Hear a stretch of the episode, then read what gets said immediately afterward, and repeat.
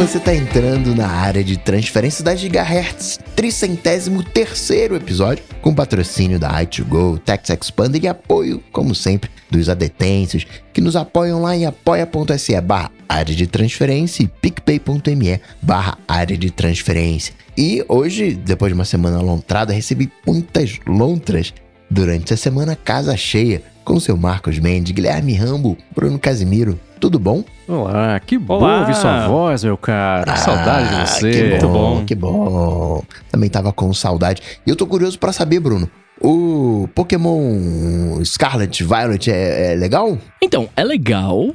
Eu super recomendo, principalmente se você for mestre que nem eu desde criança e tá empolgado de jogar um mundo aberto, assim, um mundo aberto mesmo, é bem bacana. Só que, cara, tem uns problemas de. de como que eu posso dizer? Um problema de. sei lá, tem muitos bugs que talvez o, o próprio Nintendo Switch não esteja aguentando o jogo, saca? Então, hum. tem muito hum. bug, você tá jogando, ele para ele dar umas travadinhas, aí sai de uma cutscene para outra, tem, tem uns cortes, umas travadas, você vê o personagem andando no fundo ali, ele fica andando meio quadro a quadro, e quando você vai se aproximando, quando você chega bem perto, ele se transforma no personagem mesmo, né? Então ele tá meio meio 2D e tal. Tem uns bugs de, de imagem que eu espero que isso seja consertado mais pra frente, ou sei lá, faz algum patch que consiga fazer rodar, rodar melhor no, no Switch, etc. Mas no geral é bem bacana, cara. Mundo aberto de Pokémon é muito bom. Pena que o mundo é, é aberto até demais. E aí eu fico dando rolê e não avanço na história. Mas é muito é, legal, eu quero saber. Recomendo. Você fez dois testes ao mesmo tempo hoje, né? Porque você foi o Bruno Twitcher jogando ali. Como é que chama? Você foi na, Como é que chama lá a região? Pan. Pan. Paldeia. Pão, é, é isso aí, é que você tweetou à tarde, eu falei, que que é isso? Aí eu procurei falar, ah, é Pokémon, entendi. e como é que foi essa experiência de Twitcher? É muito difícil streamar, né, velho? Eu, primeiro que eu demorei uma cota pra aprender a streamar no, no, no, Mac aqui, e eu descobri que meu Mac M1, não sei se ele, se ele fica muito bem com isso não, porque ele ficou quente pra caramba enquanto eu tava streamando. é... Mas Você a, tem o Mac a, Mini, né? O, a, desculpa, o MacBook o Air. Não, eu tô fui ah, você tá usando o iMac. Uhum. Ah, tá. Não, mas ficou é, quente fica quente é normal, né? Pelo menos ele ficou quente, mas dava para escutar você e não se ouvia só o barulho de ventoinha na, na transmissão. é, mas é exato. é isso aí, cara. Tem que, tem que puxar o seu Mac aos seus limites. Ele foi feito para isso. É, então, eu, eu testei ele aqui, ele rolou, cara. Só, só pra streamar que eu não consegui usar direito as paradas, então eu fiz um esquema com o QuickTime aqui, que eu, eu capturei o vídeo do, do, do Switch pelo QuickTime e aí streamei o QuickTime no programa. Fiz um, um acho oh. que uma ponte muito maior do que eu deveria fazer, saca? Eu vou aprender a fazer melhor. Mas foi bacana, assim, foi legal. A, a galerinha que, entre, que entrou lá interagiu, a gente trocou ideia, foi bem da hora. Só é cansativo, né, velho? Porque você tá fazendo live sozinho. Podcast você vai falando com a galera, beleza. Você fala um pouco, outro fala, não sei o que. Agora fazer sozinho, cara, eu fiquei duas horas falando sem parar. Uhum. Cara, eu, eu fiz lembro. uma live no Twitch até hoje. Eu tenho Twitch lá, lembro até que a gente brincou aqui no, no ADT, né? O pessoal me seguir lá. Pode me seguir, à vontade. Mas, assim, é uma parada que quando eu fiz, eu, eu pensei depois, hum, acho que isso não é para mim, não. Porque você fazer essa parada é, é que nem você disse, você fazer isso sozinho é complicado, né? Tipo, você tem que manter a galera engajada e tal. E no meu caso, eu não tava nem fazendo nada, se eu não me engano, na live. Acho que foi só, tipo, um bate-papo que eu fiz pra galera fazer perguntas e, e tal. Uhum. E, e aí você sempre fica, pô, vai que acontece alguma coisa, sabe? Vai que eu, a minha cadeira quebra aqui, eu caio de bunda no chão, todo mundo assistindo. É, é complicado. É. Exato. Teria essa vantagem, né? Não, mas no, no, geral, assim, foi legal, cara. O, até, o galera da DT colou lá, o Kotlins que tava lá, tinha mais uma galera que viu o Café BDI, tá ligado? Tipo, foi da hora, oh. cara. Foi bem legal, assim.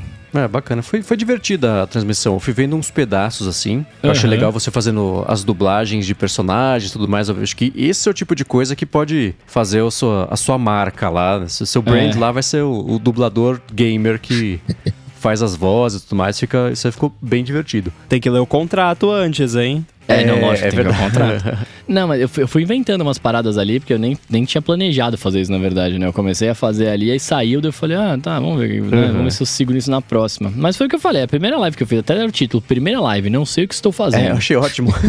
né? Era isso, eu não Muito faço bom. ideia do que ia acontecer, tava lá. Uhum. Inclusive, essa história de dublador, acredito que você tenha recebido tantas congratulações quanto eu recebi lontras, né, sobre as suas novas conquistas de dublagem, o Caio, o Dan, o Até Bruno, uh, fazer aqui uma pergunta. Você já fez imitações para na hora de fazer pedido no drive-thru? O Maurício Bonani é, deu algumas sugestões ali pra, pra você. Eu vi esse vídeo e eu acho muito engraçado isso, cara. Mas nunca. Eu, eu não sei, eu não tenho um personagem muito relevante assim pra, pra fazer na hora de pedir. De repente, agora com God of War, talvez, né? Mas. Espera, é só questão de tempo. É. Mas fazer alguma voz, alguma coisa ia ser engraçado mesmo, que eu vi. O cara, ele faz uma voz... Eu não sei se... Eu não, eu não reconheci. Se ele é um personagem famoso, me desculpe, eu não reconheci. Mas ele faz uma voz, né, mais... Tipo, ele é de um jeito, né? Ele tem uma, uma, uma lata ali que a voz não condiz nada com ele, né? Quando ele faz a, a imitação dele lá. É, eu vou deixar aqui na descrição do episódio o link, é isso, né? Ele é um cara grandão, né? Muito, muito, muito grande e faz uma vozinha assim. Então ele pede, na hora que chega para pegar o pedido, não é nada do que a pessoa esperava, ele faz a voz que ele fez na caixa lá de pedido. Isso pode ser engraçadinho. Teve um vídeo que viralizou há muito tempo que era de um cara fazendo um rap pedindo no McDonald's. Ele falava rápido, tinha alguém fazendo beatbox do lado. Aí eu o cara do McDonald's não entendia nada que ele pediu. Então, vou fazer devagar, ó. Eu quero isso, não sei o que lá, segura o alface, eu quero não sei o que lá, as batatinhas, não sei o que lá. Né? Ia fazendo um rap mais devagarinho assim, e depois chegava tudo certinho o pedido. Eu vou deixar, se eu achar, eu deixo na descrição também esse, esse vídeo, que eu lembro que na época que ele pintou, ele bombou geral, quando era também de essas brincadeiras de drive-thru. Quando teve uma moda, né, de brincadeira de drive-thru por uma época, né? Teve, teve, teve. Mano, teve uma galera. O pessoal que trabalha lá deve ficar, tipo, putz, mais pois um. É, né? mais um engraçadinho. Agora, Rambo, você chegou a comentar, né, do ônus da prova, da provar uma negativa. O Caio disse que no direito essa prova negativa tem um nome, né, que é a prova diabólica, justamente por ser tão difícil, né, ou impossível de provar. Faz sentido o nome, não conhecia esse termo, gostei. e o, o Dali, Rambo, conseguiu acesso, já tá brincando com o, o, a versão completa do Dali? Consegui, consegui não, não só eu, né? Porque eu tava usando o, o Dolly, porque a gente já tinha feito várias brincadeiras com outros geradores, mas desde as nossas primeiras conversas a gente já tinha falado. O, o Dolly é o, né, o state of the art de geração de imagem com base em texto. E eu já tinha feito algumas brincadeiras, a gente fez várias brincadeiras com outros, mas o Dolly ninguém tinha acesso. Aí eu fui ver esses dias aqui e olha lá, eu tava com acesso. Aí eu fui, eu adicionei o, o Mendes na, no meu time lá do, da OpenAI, que é o, o, time da minha empresa. Falei, cara, vê se eu te adicionando aqui você tem acesso. Aí ele entrou lá, ele não, te, não tava fazendo parte do time ainda, mas ele já tinha acesso. Então, é. se, se quem tá ouvindo se cadastrou lá no OpenAI para ter acesso ao Dolly e não recebeu nenhum aviso de que ganhou acesso nem nada, vai lá ver se você não ganhou acesso. Porque parece que eles liberaram uma grande quantidade de pessoas que, que não tinham acesso ainda, agora tem. E sim, tenho feito várias brincadeirinhas por lá. Até comprei créditos, que ele te dá lá é, 50 créditos grátis por mês, mas eu já comprei lá 500 créditos para já deixar lá para poder ir brincando à vontade. E a gente vai compartilhar nas notas do episódio um quadro com vários exemplos de coisas que eu gerei. Aí não sei se, você, se teve algum que chamou mais atenção de vocês que já viram. É, o que me chama a atenção de batendo o olho assim é a quantidade de imagens caninas que a gente vê em comparação com todo o resto.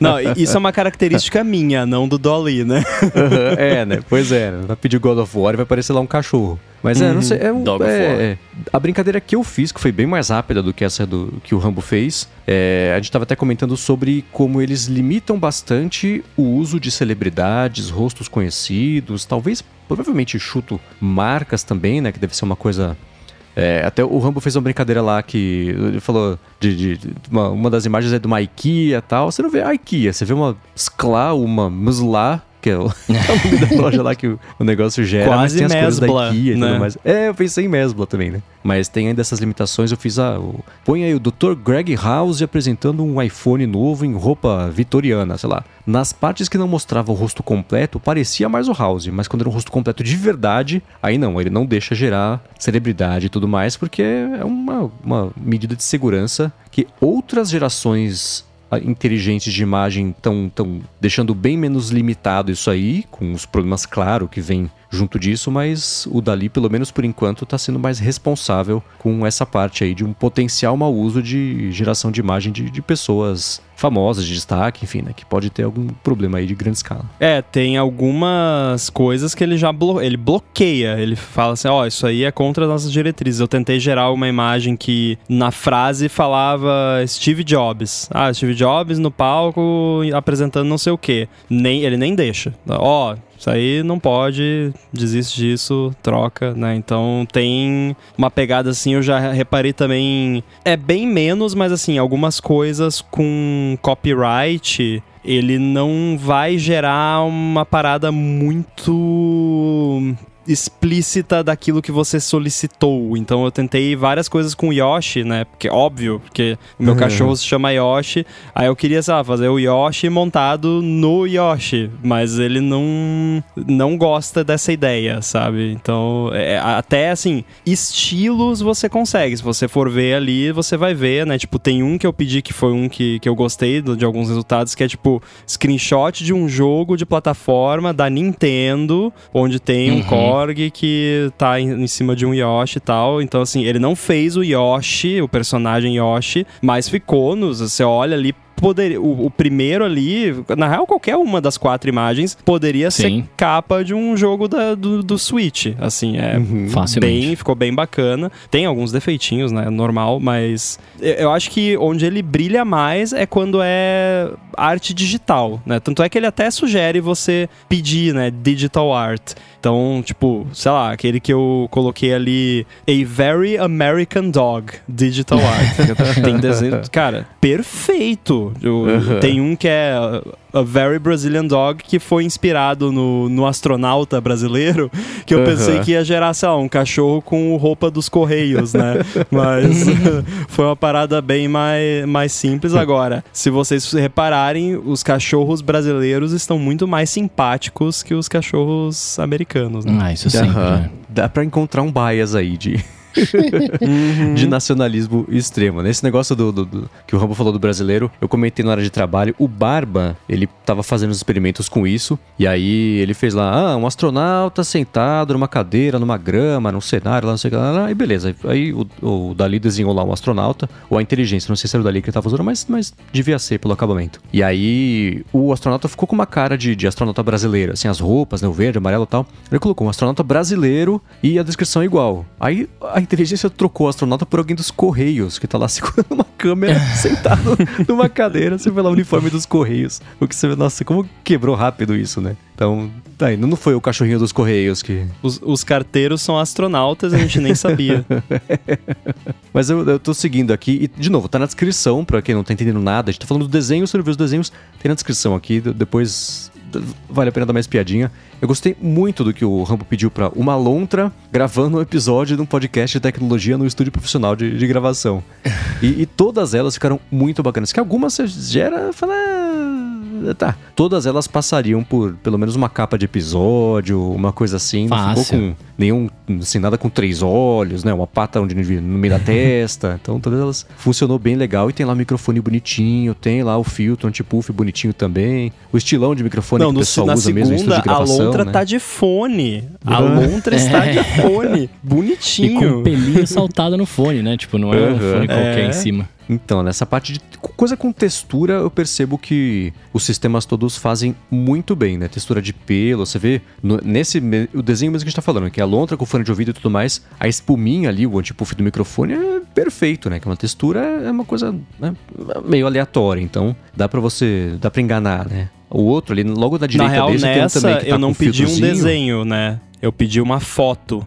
Isso, então é, é. é, mais impressionante ainda porque é uma foto, de fato. A qualidade é fotográfica. Uhum. Sim. No da direita desse tem lá um, também um antipuff, só que é diferente. Não é em volta do microfone, mas aquela tela que o pessoal tem que é redonda, assim, às vezes na frente do microfone e você vê bonitinho a trama ali e tudo mais, né? É, é, é bem bacana, o acabamento isso é bem de legal. De longe você não consegue nem perceber que tá. tá que, né, se, quando você chega perto você vê imperfeição, mas de longe, assim, cara, num tamanho de uma capa que veria no iPhone, assim, passaria liso. Uhum. Pois eu é. noto então... imperfeições, por exemplo, nesses da, da, da Lontra, o primeiro, ela deveria estar atrás do, da aranha ali do microfone, é. mas ela tá na frente. E a mesma coisa aconteceu na terceira imagem também, que ela deveria estar atrás do antipuff, mas ela tá na frente. Então, profundidade é uma coisa que ele ainda se atrapalha um pouco às vezes. Não, mas nesse uhum. terceiro ela tá chinelo também, então A gente tá num.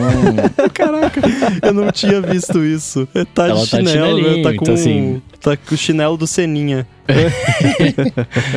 é, licença. Na verdade, na verdade, o primeiro e o terceiro são os mais reais, né? Porque nunca que a Lontra ia ficar na frente do microfone. Ela ia ficar doidaça comendo tudo, mexendo em tudo, né? Agora, uma que também é bem legal mais para baixo é que tem, o, o Rambo colocou, né? É, rabisco digital do mascote do Duolingo, um, um ratinho Obnoxious é meio, meio chato, meio convencido, meio uhum. inconveniente, toda essa, essa mistura. E aí, esse tipo de, de, desenho, esse tipo de coisa, que é tipo de. Como é que chama aquelas artes? Storyboard, né? Que é. Aí é uhum. o, o, que esse tipo de, de, sistema vai brilhar e vai ser bastante usado, eu imagino. Porque não tem que ter nenhum tipo de perfeição, né? Tudo que aparecer de perfeição você assume como linguagem e beleza. Então tem os abiscos bonitinhos, né? Você vê as rachurazinhas, você vê volume, né? Com o borradinho ali do, do que seria um lápis, ou passar o dedo ali para dar um borrado e tudo mais. Só a primeira opção que apareceu tem um acabamento um pouquinho melhor, porque tem cor, né? Mas o resto e é a perturbadora. É, eu não sei exatamente. Eu achei tá perturbador porque parece que ele tá com o negócio atravessado na barriga e ele tá gritando. Então, parece um machado, ver a sei lá. É, é que assim, o, a AI não entende o que é Duolingo, ficou claro, né? Porque ah, eu, verdade, eu, fiquei é. imaginando coisas, assim, ah, e se o mascote do Duolingo, em vez de ser uma coruja chata, fosse um rato chato? Essa era a minha ideia, né? Ah. Aí tentei, mas não, não deu muito certo. Mas acho que um, um dos meus favoritos também foi o que eu pedi para gerar o, uma digital art da Wireless Girl, em homenagem uhum. à Bia. e esse aí, você vê, né? Que você falou digital art, tudo bem, né? Mas você falou de super-heróis, você vê que apareceram os, os, os, o primeiro, o segundo e o quarto eles são de rabisco de, mais de quadrinho mesmo, assim, a coisa mais, uhum. mais Marvel, DC, sei lá, né? O terceiro só que ele tem uma cara de ilustração, mais de digital art mesmo, que não é uma coisa serializada, e sim uma ilustração conceitual única, né? Feita sozinha. Então, mas, mas ficou muito legal essa aí. Eu falei, pô, isso parece também capa de alguma coisa, ilustração bem que podia ser um, um avatar, sei lá, né? Ficou bem bacana. Uma coisa que eu pensei agora sobre o do Duolingo, ele não levou muito a sério essa instrução do Duolingo, mas se você for ver esse primeiro que é o mais perturbador, ele usou o verde e o amarelo, né? que são a, a, as cores lá é. do, do, do, bichinho, né? O bico amarelo e, e, o pelo verde. Então, você vê que alguma coisa desse conceito de Duolingo ele entendeu, percebeu e aplicou isso da melhor forma possível que uma inteligência que, né, que enfim, elas estão aprendendo a pegar os conceitos das coisas para desenhar, né? Mas todas as todos os desenhos que você fez, tem lá o, o no último, né? Homenagem ao, ao Bruno também, né? Heimdall do God of War, fazendo cosplay do Shiryu dos Cavaleiros do Zodíaco. o conceito todo ele não sacou, mas você vê que ele apontou pra direção lá de, de, de Heimdall uhum. e tudo uhum. mais. E God é, of War pois uma coisa mais nórdica, né? Uhum. É, né? Só faltou da metade pra frente ele ignorou ali a instrução. Não, já, já fiz bom demais. Não vou fazer tudo o resto. Não. tem, tem uma pitadinha de Shiryu ali, se você olhar com cuidado do, na terceira tem, tem imagem, escudo. eu consigo é. ver alguma coisa. Na terceira imagem eu vejo o Adrian Brody vestido de. de, de super-herói. É um Loki com restrições orçamentárias. O meu favorito, não o set, mas a, a imagem favorita de todas para mim é a primeira da, da, dessa coleção que eu mandei para vocês, que eu pedi para ele gerar um, uma criatura híbrida entre um, um filhote de Korg e um Pikachu e uhum. uma arte digital. E, e, esse primeiro ali ficou simplesmente perfeito. Se eu pedisse para um ilustrador desenhar, ia, ia ser algo nessa direção, provavelmente. E aí é que você vê, a, a gente já falou, não vamos explorar esse assunto todo de novo aqui, né? Mas a gente falou, pô, o que, que acontece agora com os ilustradores e tal. Mas eu olho para essas coisas e eu não fico pensando assim, claro que vai melhorar com o tempo e tal, mas eu, eu não fico pensando, putz, eu não vou mais contratar alguém. Não, eu consigo ver isso aqui como uma forma de me ajudar a dar direção criativa quando eu contratar um ilustrador para fazer alguma coisa. Ou uma parada que o Everton, que faz lá os desenhos do Chibi Studio, quando ele tiver, tipo, não tiver conseguindo visualizar alguma ideia, ou quando eu estiver tendo dificuldade de explicar uma ideia para ele, eu posso pedir para ele gerar um sketch e mostrar para ele, porque eu não sei desenhar, eu não sei desenhar nada. Eu, Rambo, não desenho nada. Inclusive, eu me senti até estranho vocês falando dos meus desenhos, né? Como se fosse eu que, né?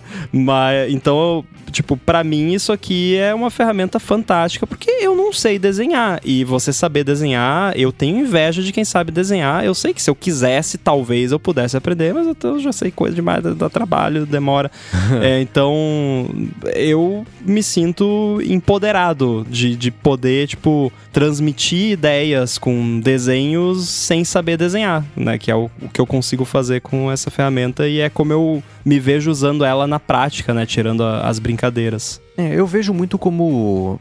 Isso é uma coisa que, assim, quem quiser saber mais a fundo essa opinião, escute o área de trabalho, que coincidentemente a gente falou sobre isso nessa semana, mas é, o, o, resumo é: eu vejo arriscada a ideia de você usar isso como direcionamento criativo para alguém que vai criar um conceito de alguma coisa, porque você elimina muito do processo criativo que chega no resultado bacana. Né? O motivo vocês escutem por lá, é um teaser aqui do, dessa opinião. Mas eu, eu fico imaginando, por exemplo, na época de agência, o tempo que a gente, entre muitas aspas, perdia e de, entre aspas, de novo, de recursos, né? Ou seja, das pessoas fazendo as coisas, para uma apresentação, por exemplo, de um conceito ou de uma ideia maluca para o cliente que todo mundo debruça a semana inteira lá e que pff, não vira nada, que geralmente é o que acontece no mundo de agência. Né? Então, para montar a apresentação mesmo, tirando a ideia, tirando o conceito, tirando você pensar e, e ter uma base para a ideia, mas a apresentação mesmo, né? Você, ah, vai ser uma coisa mais ou menos assim. Aí eu acho que é uma ideia perfeita, né? Na, na, na segunda geração de imagens aqui do, do Rambo, que não são imagens do Rambo, né? Tem aqui uma foto aérea de um show de uma banda de rock tocando em Marte na frente de um público gigante. Imagina, sei lá, para o estúdio de eventos ou do escritório de eventos que vai vender o conceito para fazer o próximo Rock in Rio, sei lá, né? Fala com o Medina lá, numa apresentação, um fundo isso, a primeira foto serve, beleza, já, já tá resolvido para passar a ideia, porque não tem aquele poder de abstração criativa, já bateu o olho e fala, ah, entendi, é para que vocês apontar. Não é resultado final, não é nem imagem meramente ilustrativa, é só para ajudar a criar o ar ali do que você está querendo vender como ideia. Aí funciona e eu acho que não tira o trabalho de ninguém fazendo isso. Por outro lado, né? Mais do que isso, você libera a pessoa que tem um talento criativo de fazer alguma coisa para fazer alguma coisa mais útil, entre aspas, que vai que, que seja que já vai pra rua mesmo, um trabalho de verdade, né? E não só esses conceitos que quem trabalha em agência sabe, né? Perde-se muito tempo com ideias que nunca levam a nada, que poderia ter sido gasto com ideias que vão de fato pra rua, que vão de fato gerar dinheiro pra agência, pro negócio, né? Então, aí sim é um caso específico de uso, mas ainda aí sim eu consigo ver um, um, uma utilidade justa para isso, sem tirar o trabalho, o emprego, o salário de ninguém. É, eu concordo com você. E para mim é uma ferramenta de comunicação, né? Porque não basta você ter a ideia você ter a ideia já é difícil, né? Você desenvolver a ideia. O, isso aqui, pelo menos por enquanto, não desenvolve ideia nenhuma para você. Você tem que chegar lá com a ideia. E é uhum. é difícil. Tipo, é, eu, eu, eu tô usando agora uma semana mais ou menos. Não é fácil, assim, você chegar no resultado que você espera ou que te chama atenção. Até você descobrir como que você tem que explicar o conceito. E as ideias, né? Todas as ideias da, das coisas que, que eu coloquei ali foram ideias que eu tive. Não, não, não, não foi ele que me sugeriu, ah, quem sabe você gera uma imagem da garota sem fio. Não, eu que pensei, pô, seria legal se a garota sem fio fosse um, uma super heroína e tal. E aí fui lá e fiz. Então eu vejo muito como você disse mesmo, é uma, uma ferramenta para ajudar no desenvolvimento de ideias, mas não no, na arte final, né? Você usou a ferramenta de iteração de um resultado, não? Que é, Ainda, por exemplo, eu acho que eu usei uma vez só para ver como é que era, mas não, não cheguei a fundo não que essa eu acho que é ser interessante de observar o que, que o sistema faz, né? Porque assim como tem, por exemplo, o GPT-3, que ele gera o texto, você fala, putz, passa de novo, passa de novo, passa de novo, ele vai gerando as coisas cada vez mais certas de acordo com os inputs que você passou, né? Para fazer a imagem, sei lá, ele gera quatro ideias. Fala, putz, gostei dessa primeira, gera mais quatro em cima dessa. Aí, ah, gostei dessas duas, gera mais quatro em cima dessas duas. Aí você vai direcionando, que aí sim é a mesma coisa do trabalho de ilustração, né? Você pede para ilustradora, ó, faz opção. Ah, putz, gostei dessa, vamos esperar um pouquinho mais aqui, um pouquinho mais aqui, vai direcionando. Aí sim é um, não tá roubando exatamente o emprego de ninguém, mas tá mimetizando muito o processo criativo de você começar com um leque de opções e ir afunilando, afunilando, direcionando isso pro resultado final bacana. Aí sim é, é uma substituição, ou pelo menos uma concorrência é, é, de, de criar alguma coisa, com a diferença de que uma, uma das opções, uma das uma situações é alguém de verdade, dedicando horas e horas e horas, é muito conhecimento, história em cima disso, e outra é o input de texto que, assim, meia hora você resolve e chega no resultado que não vai ser igual, mas que potencialmente no futuro vai ser muito parecido. O que tá me deixando empolgado é o uso da inteligência artificial não como uma ferramenta, no caso do Dolly, mas quando isso estiver integrado nos aplicativos e softwares. Tava vendo o projeto da Adobe de podcast, que basicamente. Imagina que a gente estivesse gravando essa ferramenta. Ele iria transcrever o áudio de cada um e você poderia editar o áudio de cada um em texto e ele transformaria aquilo em áudio, porque ele geraria um modelo da voz de cada um e, enfim, né, teve tira, tira essa tosse, aí vai lá tira a tosse, né? Falou pavio e não é pavio, é, é, é assunto, aí troca, lá o pavio por assunto. E quando isso tiver implementado na, nessa ferramenta, né, nesse software da Adobe, ninguém mais vai querer usar uma outra ferramenta. Né? Isso eleva a barra de uma maneira. Né? Quem é que vai querer fazer um editor de áudio quando a Adobe tiver essa solução? De permitir hum. todo aquele universo né, que de repente a gente tinha do desenvolvedor indie que podia fazer, entre aspas, qualquer coisinha meia-boca que estava valendo. Agora não vai mais ser assim, porque você vai precisar de uma IA por detrás. Imagina quando o Photoshop tiver essa solução integrada, você sentar na frente, eu né? Junto ali do Rambo que não, que não sabemos desenhar. Chego ali na frente do, do Photoshop e falo: Não, eu quero aqui a minha banda de rock em imagem. Ah, não, não quero a luz assim, não, eu quero luz mais pra cá. Né? Aquilo que o Mendes fala de flanelinha de, de Photoshop. Né? De, e fazer essa interação por IA. E, digo mais, o meu grande sonho era que, né, quando eu vi a Siri e todo aquele projeto da Siri, assistente virtual para mim era isso, era eu delegar uma tarefa para ela de eu poder chegar para ela e falar: o, o jantar né, de sexta-feira, eu vou sim, confirma para mim, eu vou sim, vou eu mais duas pessoas. E ela conseguia achar o e-mail, ah, tá aqui, tá, mandar um e-mail confirmando para as pessoas, mais dois. Isso para mim é um assistente, né? E, e, acho que a gente tá chegando lá, né? Com alguns atrasos, mas acho que a gente tá chegando lá. É, a Adobe, eu não sei por que, que eles estão quietos sobre isso ainda, porque o Photoshop é a ferramenta perfeita para ter um negócio desse. Né? A Adobe tem já faz muito tempo o Sensei, eu acho que chama, que é um assistente inteligente que ajuda a fazer umas coisas, mas faz tudo pela metade, ainda não está nada muito bem acabado. Então, para o Photoshop, eu imagino, por exemplo, você. O negócio lá do, do Marte, lá, essa imagem gerada pela. Ah, uma banda de rock tocando para um público gigantesco em Marte. Imagina o Photoshop gerar isso aí com camadas e você poder isolar o público, o palco, as luzes, a banda, o terreno, o fundo e isso tudo poder ser intercambiável com outras ideias ou então diferente, você gera uma montagem porca, você pega um monte de público mal recortado, joga ali, pega um palco mal recortado, joga ali e fala pro Photoshop, faz direito, por favor, e ele gera um resultado mais coeso. Aí sim é uma coisa. E, e, volta a ser aquela situação de você tem que ter alguém com um conhecimento técnico e um conhecimento artístico e uma profundidade profissional para juntar essas coisas todas e usar a ferramenta para chegar no resultado bacana. Só que você diminui a barra dessas coisas todas para serem usadas juntas para chegar no mesmo resultado. Então, a Adobe, eu acho que eles estão esperando ver como é que vai ser a reação do mercado artístico. A gente está falando específico de, de, de, dessa ferramenta. Então, assim, ver a reação do mercado artístico, os clientes da, da, da Adobe para Photoshop são os que mais vão ser afetados por isso. Então, ela lançar uma atualização da ferramenta que todo mundo usa, que na verdade vai substituir substituir todo mundo, ou uma boa parte do trabalho de todo mundo, é muito perigoso, né? Então, é, eles devem estar. Tá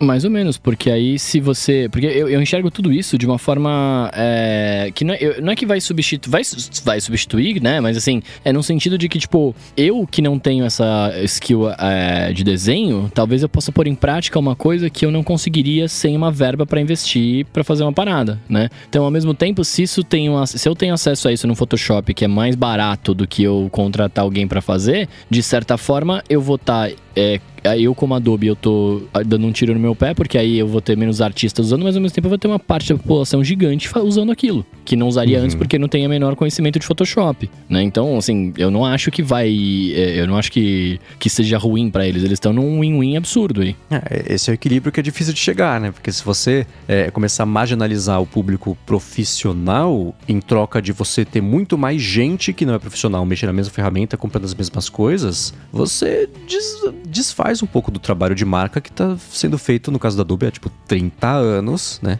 De ter uma relação próxima com o mercado profissional, né? Falar, ah, obrigado. É que nem o CEO da Uber lá, quando era aquele, o, o Travis Kalanick, que falou assim, não, a Uber é uma empresa que assim, a gente vai continuar perdendo dinheiro até o dia que a gente vai substituir os motoristas. Aí beleza, a gente vai ganhar dinheiro, então a gente está usando os motoristas para se estruturar mesmo, fazer, contribuir para os carros autônomos. E aí, claro que deu o maior problema. Ele falou: não, gente, calma. Não estamos usando os motoristas, não é isso. Era, mas ele falou a parte quieta uhum. em voz alta, né? Então é muito difícil você encontrar esse equilíbrio para sobreviver. Se a Adobe não fizer isso, alguém vai fazer né? Sim. E aí vai começar a comer o almoço da Adobe, né? Então é um equilíbrio muito complicado para chegar no resultado que a gente já sabe que é inevitável, mas como que a gente vai chegar nele, que é o grande detalhe, né? É, é por isso que eu tô falando, é win-win. Ou eles vão chegar nele a partir de uma, de uma parada legal que vai ficar, as pessoas vão ficar felizes, ou eles vão ter uma parcela da população do triste, né? Mas de qualquer forma eles ganharam já. como é bom controlar um mercado assim, né? Eu quero explorar mais essa ideia de assistente virtual e inteligência artificial, mas antes, tirar aqui um minutinho para falar da i2Go, que volta com um desconto especial para os ouvintes do ADT e ainda está com promoção de Black Friday. A i2Go conta hoje com mais de 22 mil pontos de venda só aqui no Brasil. Está presente também em outros 14 países na América Latina e Europa e ela acabou de comemorar 10 anos de história trazendo inovação para conectar as pessoas no melhor da tecnologia. Mas se você perdeu esses descontos, não tem problema, porque tá no ar a promoção dela de Black Friday com até 80% de desconto numa seleção de produtos que inclui cabos, carregadores, powerbanks, fones de ouvido, casa conectada, caixas de som e suporte. E o mais legal é que além de tudo isso, a i2Go está oferecendo 20% de desconto nas compras acima de 150 reais para quem escuta o podcast. É só você acessar o site da i2Go, que é i2go.com.br e 2go.com.br e usar o cupom ADT20 na hora de fechar a compra. Vai ter o link aqui nas notas do episódio. Mais uma vez, para você não esquecer, i2go.com.br, cupom ADT20 e você já corta aí alguns itens da sua wishlist de final de ano com 20% de desconto nas compras acima de 150 reais. Muito obrigado a i2Go pelo patrocínio do ADT e por todo o apoio a Gigahertz. Valeu! Valeu! Valeu! Vou confessar que eu já fiz a minha comprinha por lá. Aproveitando justamente o cupom do ADT. o cupom já tá funcionando. Tá funcionando. Vocês já viram a IA Adapt? Que é um, uma ideia de como eu acho que poderia ser a Siri, né, no meu imaginário. Você manda ela fazer determinadas ações, você, né, no, no, exemplo, tem lá, ó, oh, aqui eu quero uma casa aqui para quatro pessoas, para minha família, e meu orçamento é tanto. Pega aqueles 10 cliques que você faz para uma determinada ação e emenda tudo aquilo, né? Seja num, num, num, Excel, seja numa pesquisa de internet, seja. A, a ideia é exatamente essa, né? Passar a ação que você quer fazer, que vai estar tá dentro de múltiplos passos, e a, a Adept, né? O, o Act 1 se responsabiliza de cumprir aquela tarefa. Cara, quando o Rambo mandou o link desse tweet, eu falei: é isso. É isso que a gente deveria ter hoje em dia, que era a promessa, é a promessa há 10 anos de todo mundo com inteligências artificiais, assistentes virtuais e tudo mais. Fala, putz, é exatamente isso. Vai estar tá aqui na descrição um link para um thread do Twitter que eles mandaram. E esse que o Coca falou, né? Ó, oh, acha a casa aqui, o orçamento é tal para uma família. O assistente entende isso, entende o site que a pessoa tá e vai navegando na interface, reconhecendo o que tá na interface, ajustando o filtro e tudo mais, né? É tudo que, por exemplo, a gente fala sobre as automações com keyboard maestro, com shortcuts que a gente usa, Text Expander também, E esbarra nesse negócio de você só usar a linha de comando e deixar o, a, a, o jeito de chegar no resultado para a inteligência. Ela se encarrega disso. Então eles têm essa parte de navegar do site, tem. Eles falaram do Excel também. A gente está colocando aqui comandos que a gente não saberia fazer no Excel, mas ela está cuspindo o resultado certo pra gente. Então que maravilha. Se é, aparecer um problema no meio do caminho, você vai lá na, na planilha, encontra ali o, a dificuldade que ela teve, corrige uma coisa ou outra, mexe no parâmetro e pronto, ela pega isso e, e corre com isso daí para frente. E uma outra coisa também que é muito bacana, entre aplicativos. Aí entra o, o, o que eu falei, o gancho com o shortcuts. Então, a hora que eu olhei isso, eu falei, putz, que perfeito. Espero. E isso, assim, tem maior cara, já vou dar um meu veredicto, assim, tem maior cara de que eles mostraram como é que isso vai funcionar, loucos para abrir o e-mail no dia seguinte alguém querer comprar a empresa, seja uma Apple, seja uma Microsoft, seja um Facebook, Ou um VC Fund. então, também, né? Então, porque aí sim é o poder. Se isso funcionar como eles estão dizendo que funciona, nossa, estamos em 2025, que beleza. É legal porque assim, é, é, o, é característica das boas ideias, que é quando eu vi isso, eu, eu falei o mesmo, pensei o mesmo que você. É claro, é isso, né? Duh, já deveria ser assim. porque hoje em dia você automatiza coisas, né? Tipo, o Mac sempre teve um suporte muito bom para automação e foi é, definhando, né, Apple Script e tal, mas assim, ainda tem, com shortcuts você faz muita coisa, só que é um trabalho todo por trás que todo aplicativo tem que implementar. E, galera, não é fácil. Eu implementei no AirBuddy e eu implementei o mínimo. Eu quero, eu quero implementar muito mais. Não é fácil, é chato, demora. Porque basicamente eu tenho que pegar um monte de coisa que já. de informação e de ação que o app já faz, que o app já tem, e reformatar pro formato que o Shortcuts entende. Aí nisso você perde dado, ou um dado não é compatível, aí tem que converter para simplificar, mas assim, é chato. Sendo que já tá tudo ali, já tem o botão, já tem o menu, já, já tá tudo ali, né? Então, por que que eu tenho que fazer tudo isso se a informação e os botões e os menus já estão todos ali? Era só um software ver o que tá acontecendo ali e clicar onde tem que clicar. Né? Que de certa forma é o que a Apple fez, assim, nada a ver com esse negócio da, da inteligência, mas assim, em termos de controle, foi o que a Apple fez com aquele voice control, que ele divide a tela em quadradinhos e você fala, clica e tal coisa, né? vem aqui. Uhum que é até diferente do VoiceOver, porque com o VoiceOver, embora os apps eles ganhem meio que entre aspas de graça suporte ao VoiceOver, desde que use ali os componentes de UI da própria Apple ou com um pouquinho de trabalho manual, é, mas ainda assim é uma parada que tem que ser suportada. Com esse voice control da Apple, não. Você divide a tela em quadradinhos e aí ou você fala clica no quadradinho tal, ou você fala clica no botão OK. E se tem um botão na tela escrito OK, ele vai clicar no botão OK. E aí isso que nós estamos falando agora, essa AI, é uma evolução disso, que é tipo, vai, eu vou entender toda a interface, todo o conteúdo da tela, você vai me dizer o que você quer fazer de, de uma forma alto nível, né? Tipo, procure uma casa, o orçamento é tanto para tantas pessoas em tal região,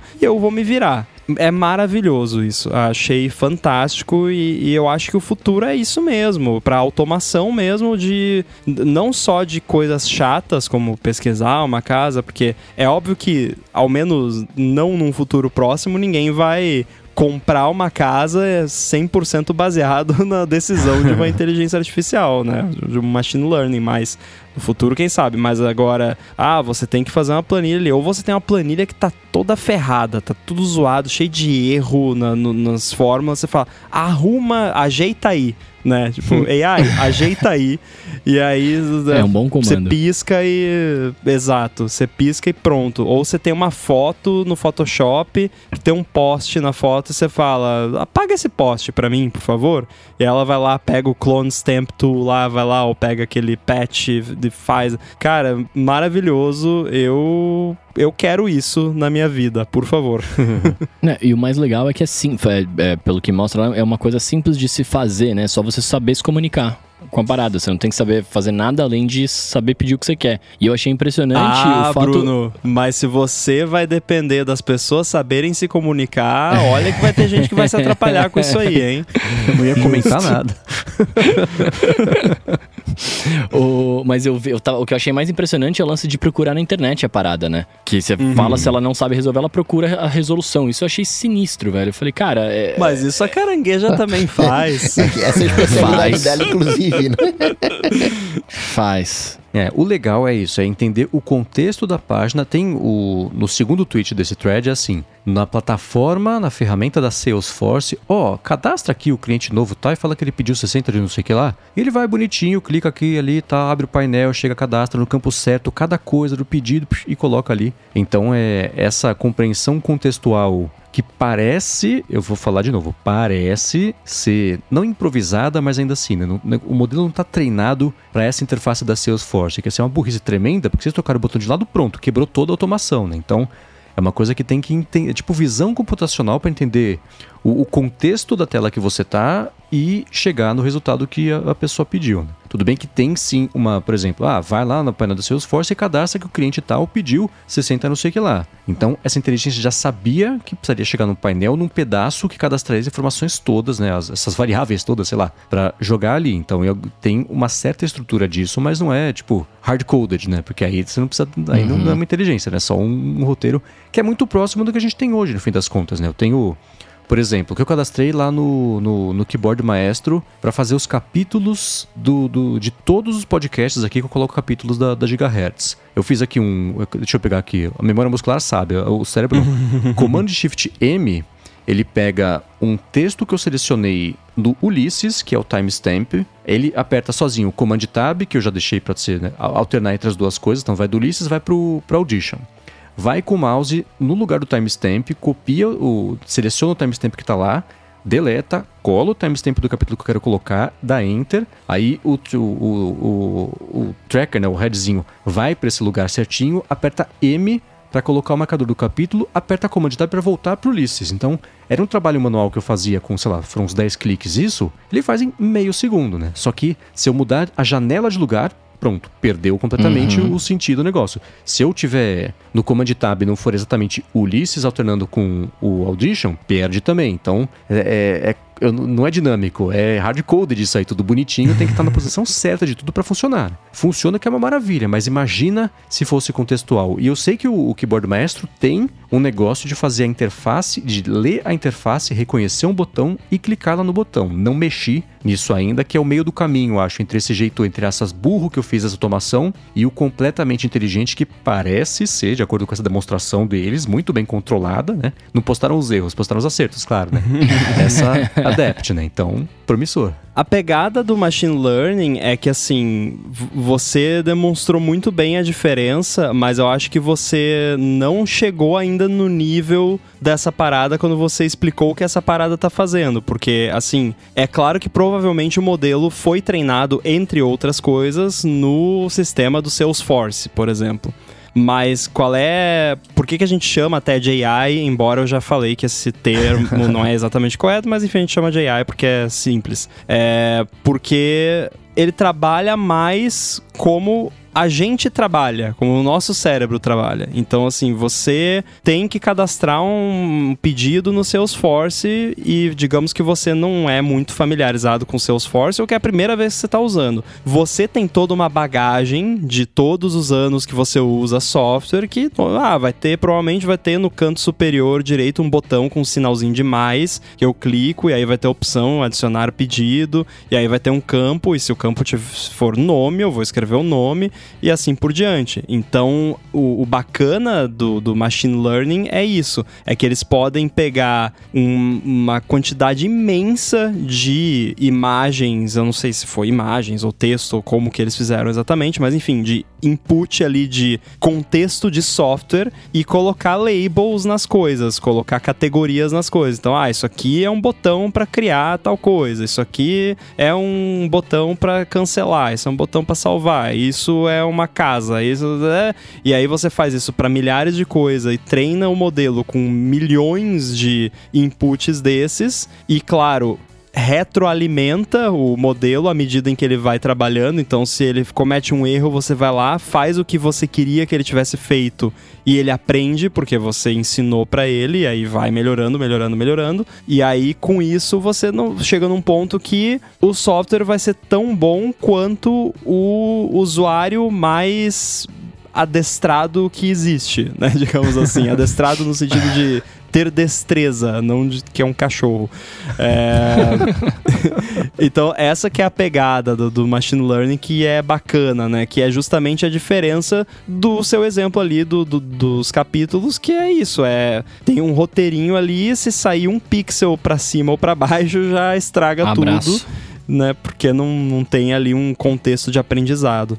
O... É legal uma IA assim, só que o que eu vejo é que isso tende a ser incorporado para dentro dos softwares. Eu vejo que isso talvez a Adept seja legal para busca de internet, mas acredito que a Microsoft está pensando em fazer uma um, um, flanelinha de Excel da mesma então, maneira. Então, mas que vai morar no Excel, né? Sim, que vai morar no Excel e vai fazer isso com excelência, Salesforce igual, idem, porque você acaba tendo essa essa IA você tem que treinar ela em cada um dos aplicativos. Então. Não, aí é que tá, Coca. Você não precisa é isso que eu estava explicando. Você não precisa treinar ela em cada um dos aplicativos. Por que, que um usuário de computador ele abre um app, no, um usuário, eu, você, todos nós aqui, a maioria das pessoas que está nos ouvindo que tem experiência com computador. Você abre um app que você nunca usou na vida, você sabe usar. Assim, tipo, tá, você pode se confundir um, um, com uma coisa ou outra ali, mas se for um software relativamente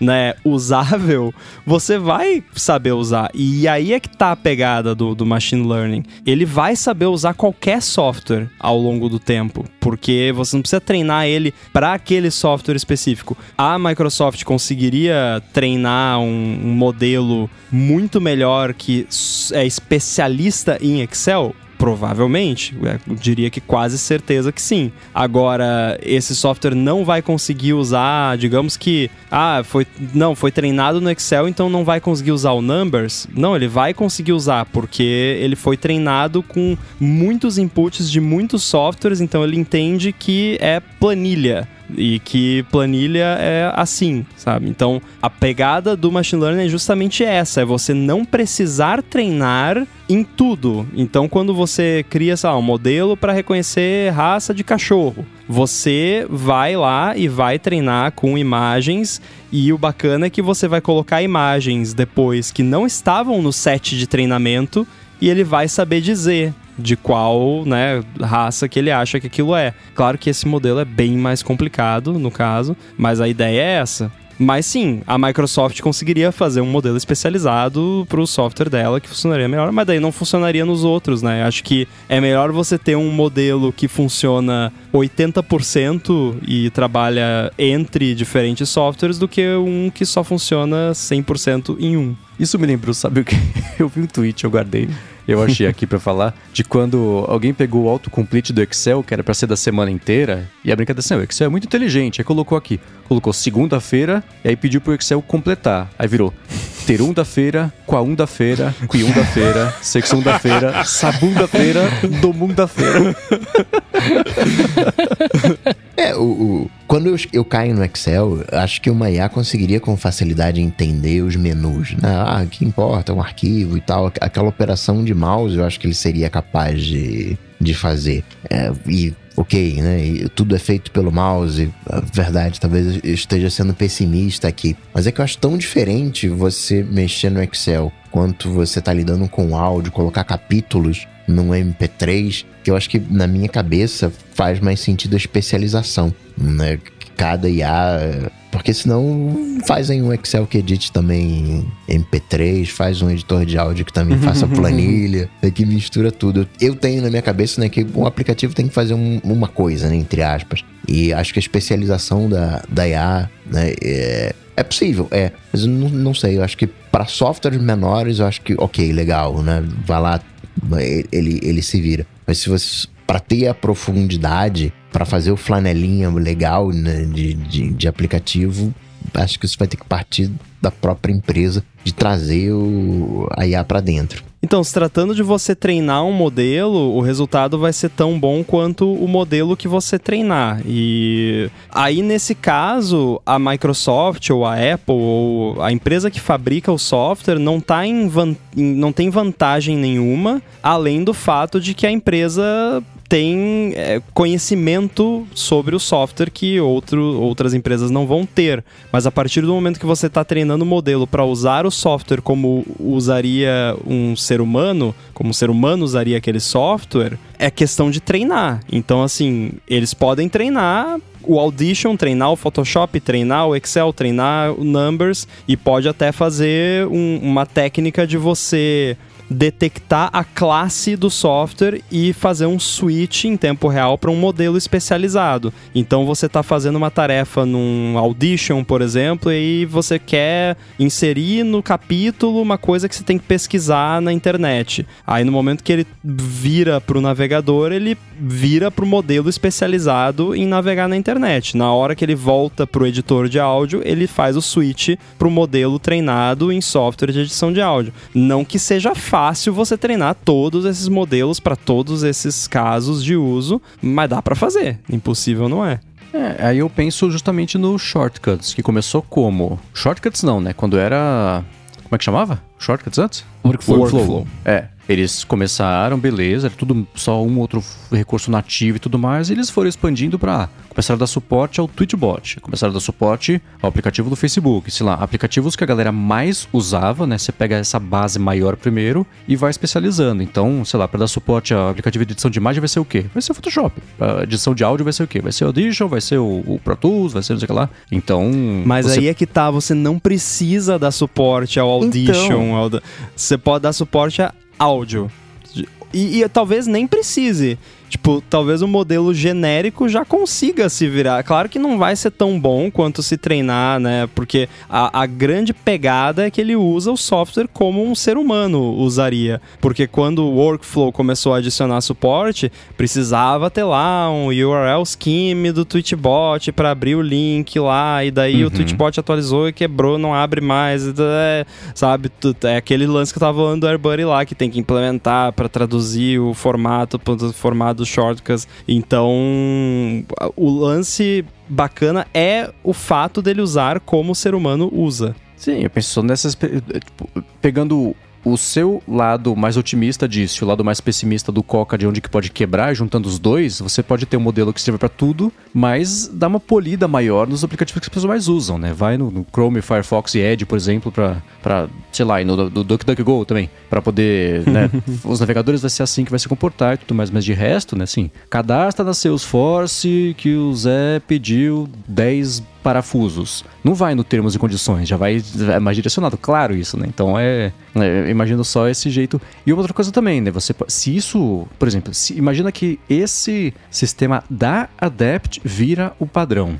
Eles podem disponibilizar também alguns APIs, ou sei lá, alguns endpointzinhos que dê para a própria plataforma disponibilizar e facilitar que a Adept possa entender uma coisa ou outra. Né? Assim como existe hoje, por exemplo, os sistemas que avaliam automaticamente lá, se um site está legível o suficiente, com contraste bom para a galera que não tem a visão bacana, ou que tem né, é, a acessibilidade para fazer o voiceover e tudo mais. Né? Se eles disserem os padrões disso e a galera se adaptar a isso, se virar um padrão, aí fecha completamente o ciclo. Né? Aí sim fica uma coisa bacana e todo mundo trabalha um pouquinho a mais para gerar o benefício para todo mundo. Né? Que aí sim é, é Aí, aí é Jetsons.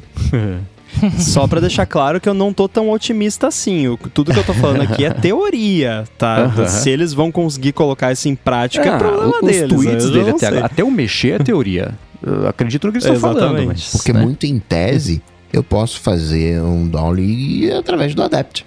Eu treino ele em usar a internet para conseguir as imagens, treino ele no, no Photoshop ah, fazer digital art. É um filtro do Photoshop digital art ali. Uhum. Não um mix, um blend, né?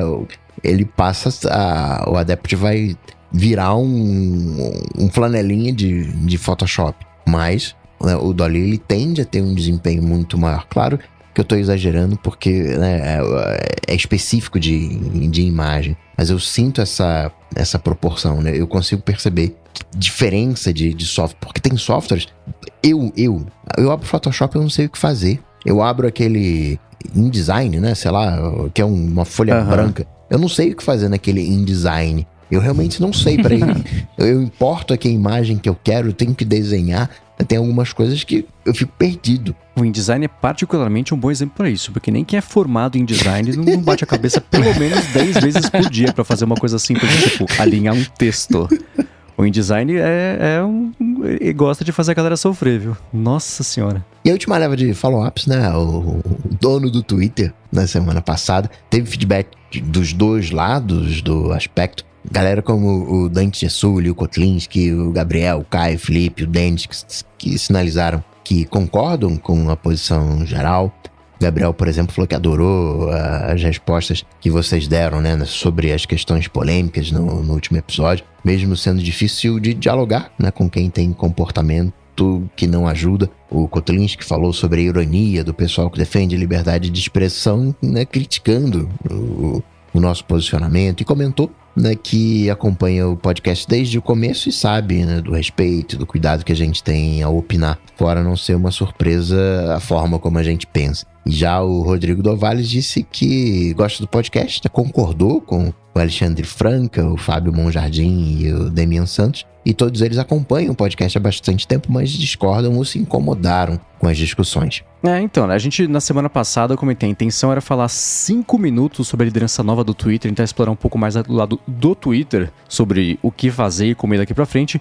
E uma coisa que aconteceu da semana passada para essa foi que o Elon Musk mandou um e-mail pra gente e falou: gente, já que vocês sabem de tudo, vocês têm uma hora no próximo ADT para criar soluções aqui pro Twitter, o que pintar de boas ideias a gente adota aqui, que tal? Então a gente tem aqui uma hora para falar o que a gente acha sobre Twitter, sobre a ferramenta, sobre o que pode ajudar ali a resolver os problemas que existem hoje em dia, independente do motivo. E eu pensei que a gente podia explorar isso de um jeito bacana aqui para falar ponto a ponto o que a gente poderia. Tá, tá aqui, é, quem tá escutando não tá vendo a pauta, mas quem tá discutindo aqui tá vendo a pauta pra gente poder seguir um, um passo a passo aqui do que, pelo menos, a gente imagina que sejam problemas que dê para resolver, claro, ali no Twitter. E a gente pode explorar um a um aqui para ajudar a liderança nova lá a ir para algum lugar. Então, vamos resolver o, os problemas do Twitter, mas antes disso, tirar um minuto aqui do episódio para agradecer o Tex Expander que está patrocinando esse episódio do ADT. O Tex Expander é uma das ferramentas mais úteis de produtividade para Mac, Windows, Chrome, iPhone, iPad que eu já usei.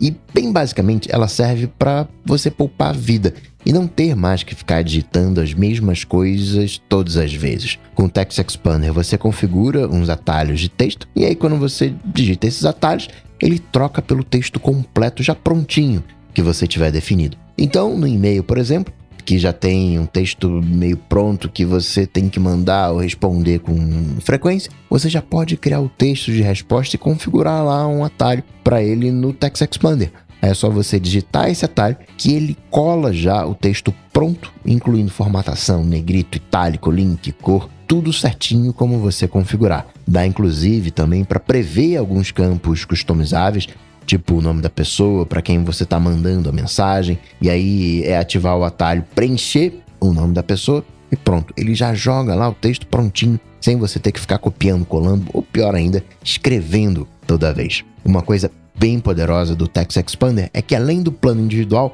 ele dá suporte também para planos empresariais. E aí com isso dá para as equipes inteiras terem acesso às versões mais atualizadas de cada texto, cada atalho, tudo automático e com foco total em colaboração. Então, para conhecer melhor o Text Expander e ainda garantir 20% de desconto na hora de assinar o plano individual, faz o seguinte: acesse o link textexpander.com/adt com esse link, você além de economizar tempo usando o Text Expander, você vai economizar dinheiro também e ainda por cima ajuda aqui o podcast. Então, mais uma vez, acessa lá textexpander.com/adt, tem link aqui na descrição também. Muito obrigado ao Text Expander pelo patrocínio do ADT e pelo apoio a toda a Gigahertz. Valeu. Valeu. Muito obrigado. E uma dúvida que foi recorrente, que pintou na semana passada, há duas semanas, na verdade, no patrocínio, foi sobre sincronia e ele tem suporte à sincronia. O Gustavo perguntou: Ó, oh, eu uso, por exemplo, o Outlook no Windows, mas sei lá, usa o iPhone. Dá para você fazer isso. O Text Expander ele tem um banco de dados unificado canônico dos seus atalhos. E no caso do iPhone, por exemplo, como é que ele funciona? Você instala um teclado do Text Expander e quando você precisar utilizar os, os atalhos, você ativa o teclado, usa o atalho, ele joga lá o texto bonitinho, ele dá a opção de você jogar o texto bonitinho. Então tem sincronia sim, né? Para você poder usar no Chrome, no Windows, no iPhone, no iPad, ele dá essa opção. Então você assinando, você tem acesso, óbvio, né, a, a isso em múltiplas plataformas com a sua única conta. Aí que você vai conseguir fazer com desconto, porque você, você escuta aqui o ADT. Boa. Então, vamos resolver os problemas do Twitter, começando pelo faturamento. Fechado? Fechado. Esse é o principal problema, né? Resolvendo isso, você resolve uma boa parte dos outros problemas, né? E acho que o principal disso é uma coisa que quem escuta aqui o ADT sabe que eu sempre falei, o Twitter sempre teve vergonha de cobrar. Não só de cobrar de usuários, mas de cobrar, de ganhar dinheiro, de virar uma ferramenta que desse dinheiro, né? Então eles sempre, sempre, sempre, exceto por, assim, 10, 20% dos trimestres que eles reportaram resultados financeiros, que não foi desde o começo, porque teve a IPO aí faz sei lá, 10 anos, uma coisa assim. Então, eles sempre tiveram prejuízo, né? É, porque ele ficou estagnado por muito tempo. Iniciativas só agora, de, sei lá, dois, três anos para cá, eles começaram a ter algumas iniciativas que fosse o Twitter Blue, que não dava benefício nenhum, no fim das contas, em trocar a cor do ícone, ninguém quer pagar para fazer isso, pelo amor de Deus, né? Então, o outro espectro disso foi a ideia de você fazer a, a, verificação, que acho que era, sempre foi a coisa mais cobiçada ali do Twitter, mas a gente vai falar também sobre isso já já. Não foi a, a melhor aplicação dessa ideia, né? Então, faturamento. Uma coisa que eu comentei, por exemplo, uma ideia que eu, que eu falei pro Rambo e que aquela post.news deve fazer. E esse é um assunto que todo mundo vai escutar muito falar, logo que principalmente o Twitter começar a adotar isso, porque eu acho inevitável, é o lance de microtransações. Imagina, por exemplo, que para você dar um like num tweet custa um centavo. Você carrega 10 reais, 10 dólares, 10, 10 dinheiros lá, você compra 10 créditos. Então, né, 10 reais para facilitar. E cada vez que você for dar like em algum tweet, você dá um centavo para pessoa. Você tem um jeito de que o gasto disso não vai ser enorme, né? Porque assim, para você gastar os 10 reais, putz, você deu mil likes, é muita. Não sei para vocês, para mim, mil likes, eu acho que eu não dei na vida. Mil likes em nada, somando o Facebook, Instagram, Twitter, tudo, né? Então.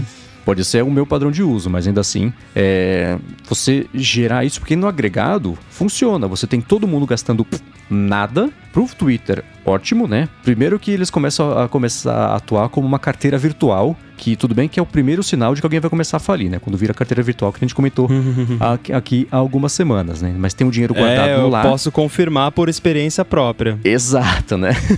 Fica o dinheiro lá na mão do Twitter, guardado. Eles estão usando isso para financiar a empresa de certa forma, e a galera vai usando isso muito lentamente, não dói nada você pagar um centavo para cada like que você deu, e no agregado funciona, porque a pessoa que fez um tweet que bombou, que deu 130 mil, deu 500 mil likes, ainda assim é uma merrequinha, né? Mas de merrequinha em merrequinha, você incentiva a criação de conteúdos relevantes. Né? Tudo bem que existe clickbait, existe por um motivo, tweets né, com argumentações covardes e só para ganhar like existem por um motivo. Por outro lado, quando você começa a cobrar, mesmo que seja um centavo por like, a pessoa vai pensar meia vez antes de dar um like, porque você está recompensando com a carteira alguma coisa, né? E você está sempre. É que nem o Dali. Tem 50 créditos, é bastante. Mas se fosse de graça, eu tinha feito 600 desenhos. Não é. Eu não paguei nada ainda, mas eu tenho dinheiro de mentira lá, guardadinho, bonitinho de crédito. Fiz dois, para ver como é que era. E conforme eu for pintando necessidade, eu tiver de fato boas ideias, eu vou seguir usando esse crédito, né? Uma outra coisa também: custar dinheiro para ativar uma conta. É isso, esbarra em bots que a gente vai falar daqui a pouco, mas custa um, uma unidade monetária do país para você ativar uma conta. Um dólar, um real. No Japão não ia funcionar porque o iene não é nada, mas ainda assim, sei lá, 100 ienes. então, você ativar isso, você combate bots, porque você tem as empresas que fazem milhares e milhares de bots. Beleza, vai custar milhares e milhares de reais para você poder fazer esses bots. Ah, passa o custo para quem está comprando os bots. Tudo bem, mas de saída vai custar 20 mil reais para você criar um exército de bots para o quê? Dar retweet num tweet covarde seu?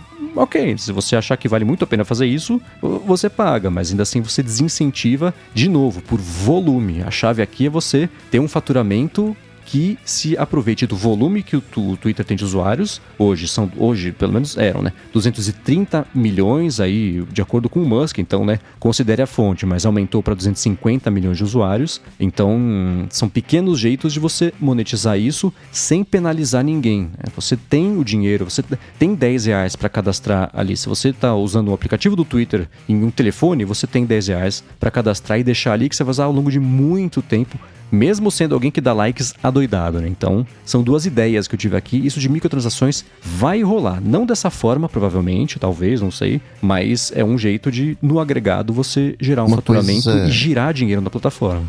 Uma coisa que não ficou clara para mim em mente, quando eu dou um like, esse um centavo vai pro Twitter ou vai pro criador do tweet? Pode ir 30% de um centavo pro Twitter e 70% de um centavo pro criador do, de quem foi o tweet. É, não sei. Um centavo eu acho um valor baixo demais. Eu acho que tinha que ser dois, vai. Um e meio que seja, porque você vai dividir um centavo é sacanagem, né? E aí eu fiquei pensando também, por exemplo, você, Mendes, foi lá e tweetou uma parada mal maneira, aí eu fui lá e dei RT quem der like via o meu RT, eu também quero uma comissão, pô. Porque hum. sou eu que tô expondo. Porque quando alguém dá like pelo RT, a pessoa que deu o RT, ela é notificada. Ó, fulano deu like, no seu RT do tweet do Cicrano. Então quer dizer que existe uma associação entre o like e o RT além do tweet original, né? Porque o tweet original também recebe aquele like que você deu no RT. Então já ia ter que rolar aí uma, uma divisão. Eu não tô falando isso como uma forma de tentar expor falhas na, no seu modelo, porque na verdade eu acho interessante e eu acho até que pode ser uma forma de evitar RT desenfreado também, porque se eu for da RT isso vai provocar um ganho financeiro para você, potencialmente, por conta dos meus seguidores que vão dar like. Claro que no, no caso poderia gerar para mim também, se fosse rolar essa divisão, mas digamos que não gere. Eu ia pensar, né? Ó, eu quero dar uma graninha aqui pro Mendes. Pro Mendes, claro. Pra você, claro que eu ia querer. Muito obrigado. Mas, né, às vezes é, é uma pessoa ali que, ah, quer saber, não, não quero dar grana pra essa pessoa aqui, não, deixa quieto. Tem um, um essa história de faturamento é por um lado é meio mito, por outro lado isso é uma coisa bem estudada. Eu chego numa loja qualquer e eu sei que eu vou encontrar uma coisa chamada caixa. Né? Em qualquer loja que eu vou, tem caixa. Uhum. Só que quando eu vou nos sites, não tem um caixa no site, né? O que seria o equivalente ao carrinho. Eu fico meio perdido, assim. Se eu quiser dar dinheiro pro Twitter, eu não sei como eu dou dinheiro pro Twitter. Não tem um local ali, ó, dar, dar dinheiro pro Twitter. E esse é o, o modelo de internet, né? Que ah, tudo é de graça e depois a gente pensa como é que faz. Tem o um modelo de anúncios, né? Que todo mundo conhece tem o um modelo de cobrar, né? fecha o site e cobra o, o, acesso a ele. Isso tende a dar muito errado, porque aquilo que você oferece de graça e passa a cobrar, isso dá errado demais. A, a galera não aceita isso. E esse é o problema dessa solução de microtransação, porque você tem é, o, o trending, e aí você passa a associar grana ao trending. Né? Você, quem pesquisa isso, quem pesquisa faturamento, tem mais ou menos umas regrinhas. Aquilo que você oferece gratuitamente, você não pode cobrar. Ponto. Você tem que cobrar por outras funcionalidades, que não são aquelas que você oferece gratuitamente. Isso para não dar ruim. E as funcionalidades extras que você cobra não podem ser de segurança, porque isso vai dar ruim também. Ou seja, a verificação. Por que, que é, é, é, errado você cobrar pela verificação de contas? Porque a verificação de contas é uma questão de segurança. Né? Segurança é, é segurança, você não pode pagar por segurança. Né? O que é o contrário, na verdade, né? Você paga para burlar a segurança. Então, o entendimento que a galera que pesquisa sobre isso tem é que o Twitter deveria, não só o Twitter, né? A ferramenta que for, oferecer coisa, coisas extras para que a galera pague por essas funcionalidades extras, porque aquilo que a galera acostumou a receber de graça, ela não vai pagar por aquilo. A gente tem um item na pauta que é faturamento, né? Mas acho que vale mencionar, não vou entrar nos detalhes técnicos disso aqui, mas faturamento é uma coisa importante, claro, mas também tem o corte de custos, né? Que uhum. é o que o, a direção atual do Twitter está fazendo, né? E, e, tem que fazer também. Não adianta só aumentar o faturamento, tem que ter corte de custos também, tem que ter demissão, tem que reduzir infraestrutura ao máximo possível, simplificar as coisas, otimizar. Isso tudo tem que ser feito também. Não basta só faturar, tem que ser feito de uma forma ponderada, né? Com responsabilidade e tudo mais. Agora, de aumentar o faturamento, eu, tava pens eu pensei em algumas coisas. É, esse lance do Mendes que, que você falou de microtransações já era algo que fazia parte da minha ideia, mas me trouxe uma outra coisa que é assim: o pessoal tentou cobrar lá por verificação, que foi o que o Coca acabou de falar, que não é uma boa ideia, porque é um recurso de segurança e você simplesmente paga e vira verificado, não faz o menor sentido. Agora, quanta grana é gasta por dia, sei lá, na App Store. Tô pegando exemplo só de App Store, mas enfim, no mundo, com roupinha em joguinho. Que é uma parada uhum. que não vale nada, né? Claro que vale, porque alguém foi lá e fez. Gente, eu, eu o Chib Studio, meu app, é um app que vende roupinha e as pessoas pagam. Não tô falando que é uma parada inútil, né? Dá um maior trabalho fazer, as pessoas têm que pagar porque tem que sustentar o app. Agora, as pessoas vão lá e pagam pra uma parada que, né, em tese não tem valor além do sentimento da pessoa de ter aquele item. Por que, que nenhuma. Quer dizer, nenhuma. Acho que o Twitch até tem umas paradas assim, acho que Reddit também, mas por que, que o Twitter não bota bad badges malucos que usa, ah, eu quero ter o badge de caçador no meu perfil, aí toda vez que alguém for ver lá vai ter uma flechinha do lado do meu nome que fica saindo faísca da flechinha, sei lá. É, um legal, dólar. Não, um dinheiro. E aí nisso você tem, vai, ah, eu quero ter o badge de programador, que vai ser um teclado louco pipocando na tela, e, ah, um dinheiro. E é não, um dinheiro não, um dinheiro por mês. Se você parar de pagar, você perde o badge. Quanta gente não ia pagar? Porque aí entra na categoria do. Eu acho que entra no critério Coca de sanidade de faturamento, que é tipo, não vai estar tá cobrando por segurança, porque não é nada de segurança, e não é por um recurso existente, é por um a mais, que é um a mais besta, que no fim não serve para nada, mas que um monte de gente ia pagar e ia dar dinheiro. É o que vai salvar o, o Twitter da falência? Não. Mas é mais uma moedinha lá no, no cofrinho. É, quer um exemplo prático disso? Imagina se a Taylor Swift faz badges para vender, para você colocar do lado. É que nem, sei lá, os. Como é que chama lá os. As hash flags do Twitter. Ah, vai ter o evento da uhum. Apple, que é o, é o, é o exemplo mais Cê, aí você põe lá Apple Event, aí ele troca o, isso por um iconezinho customizado que tem a ver com a arte do evento. Imagina você fazer isso. Do lado do seu nome vai ter um badge exclusivo que só os fãs da Taylor Swift compram para mostrar que eles são muito fãs dela. Então tem lá um de Reputation, um de Fearless, sei lá, os nomes dos álbuns. Eu, eu, só das pessoas que eu sigo que não são muitas, eu sei que muita gente já compraria. então você pega. Exato. Os badges seriam um jeito de você expressar as, os, o que você gosta de qualquer coisa que define a sua o personalidade. por algo. É, digo, digo assim, o, o, o, Pokémon, Star Wars, as coisas da Apple, Android. Então, as expressões de personalidade, você pagar um real que fosse por isso. E aí eu pensei, por exemplo, o que, que a Apple faz para manter sempre vivas as vendas de pulseira do Apple Watch? Coleções. Cada três, seis meses, troca a coleção inteira. Se você não comprou, você perdeu, beleza. Então você pode comprar um badge, você vai ficar com ele para sempre para você poder usar. Mas se você perdeu a época em que ele estava à venda, pronto, você não consegue mais comprar. Só quem estava lá naquela época comprou e consegue usar para sempre. É que nem vai ser inevitável falar sobre isso, né? NFTs, é por in the blockchain, uhum, não é isso. Uhum. Mas ainda assim é uma esbarra nisso de você ter ativos digitais com uma escassez artificial, tá exatamente igual NFTs, mas é uma plataforma que está controlando isso para você comprar e quem comprou, comprou e usa e beleza. O valor de fato disso é nulo, exceto pelo valor gigantesco de você expressar a sua personalidade de um jeito que todo mundo vai ver, que está colado no seu nome. Né? Você escolheu o que é, e é que nem você comprar um, qualquer acessório, uma pulseira, uma, uma coleira, não, uma. Como é que chama?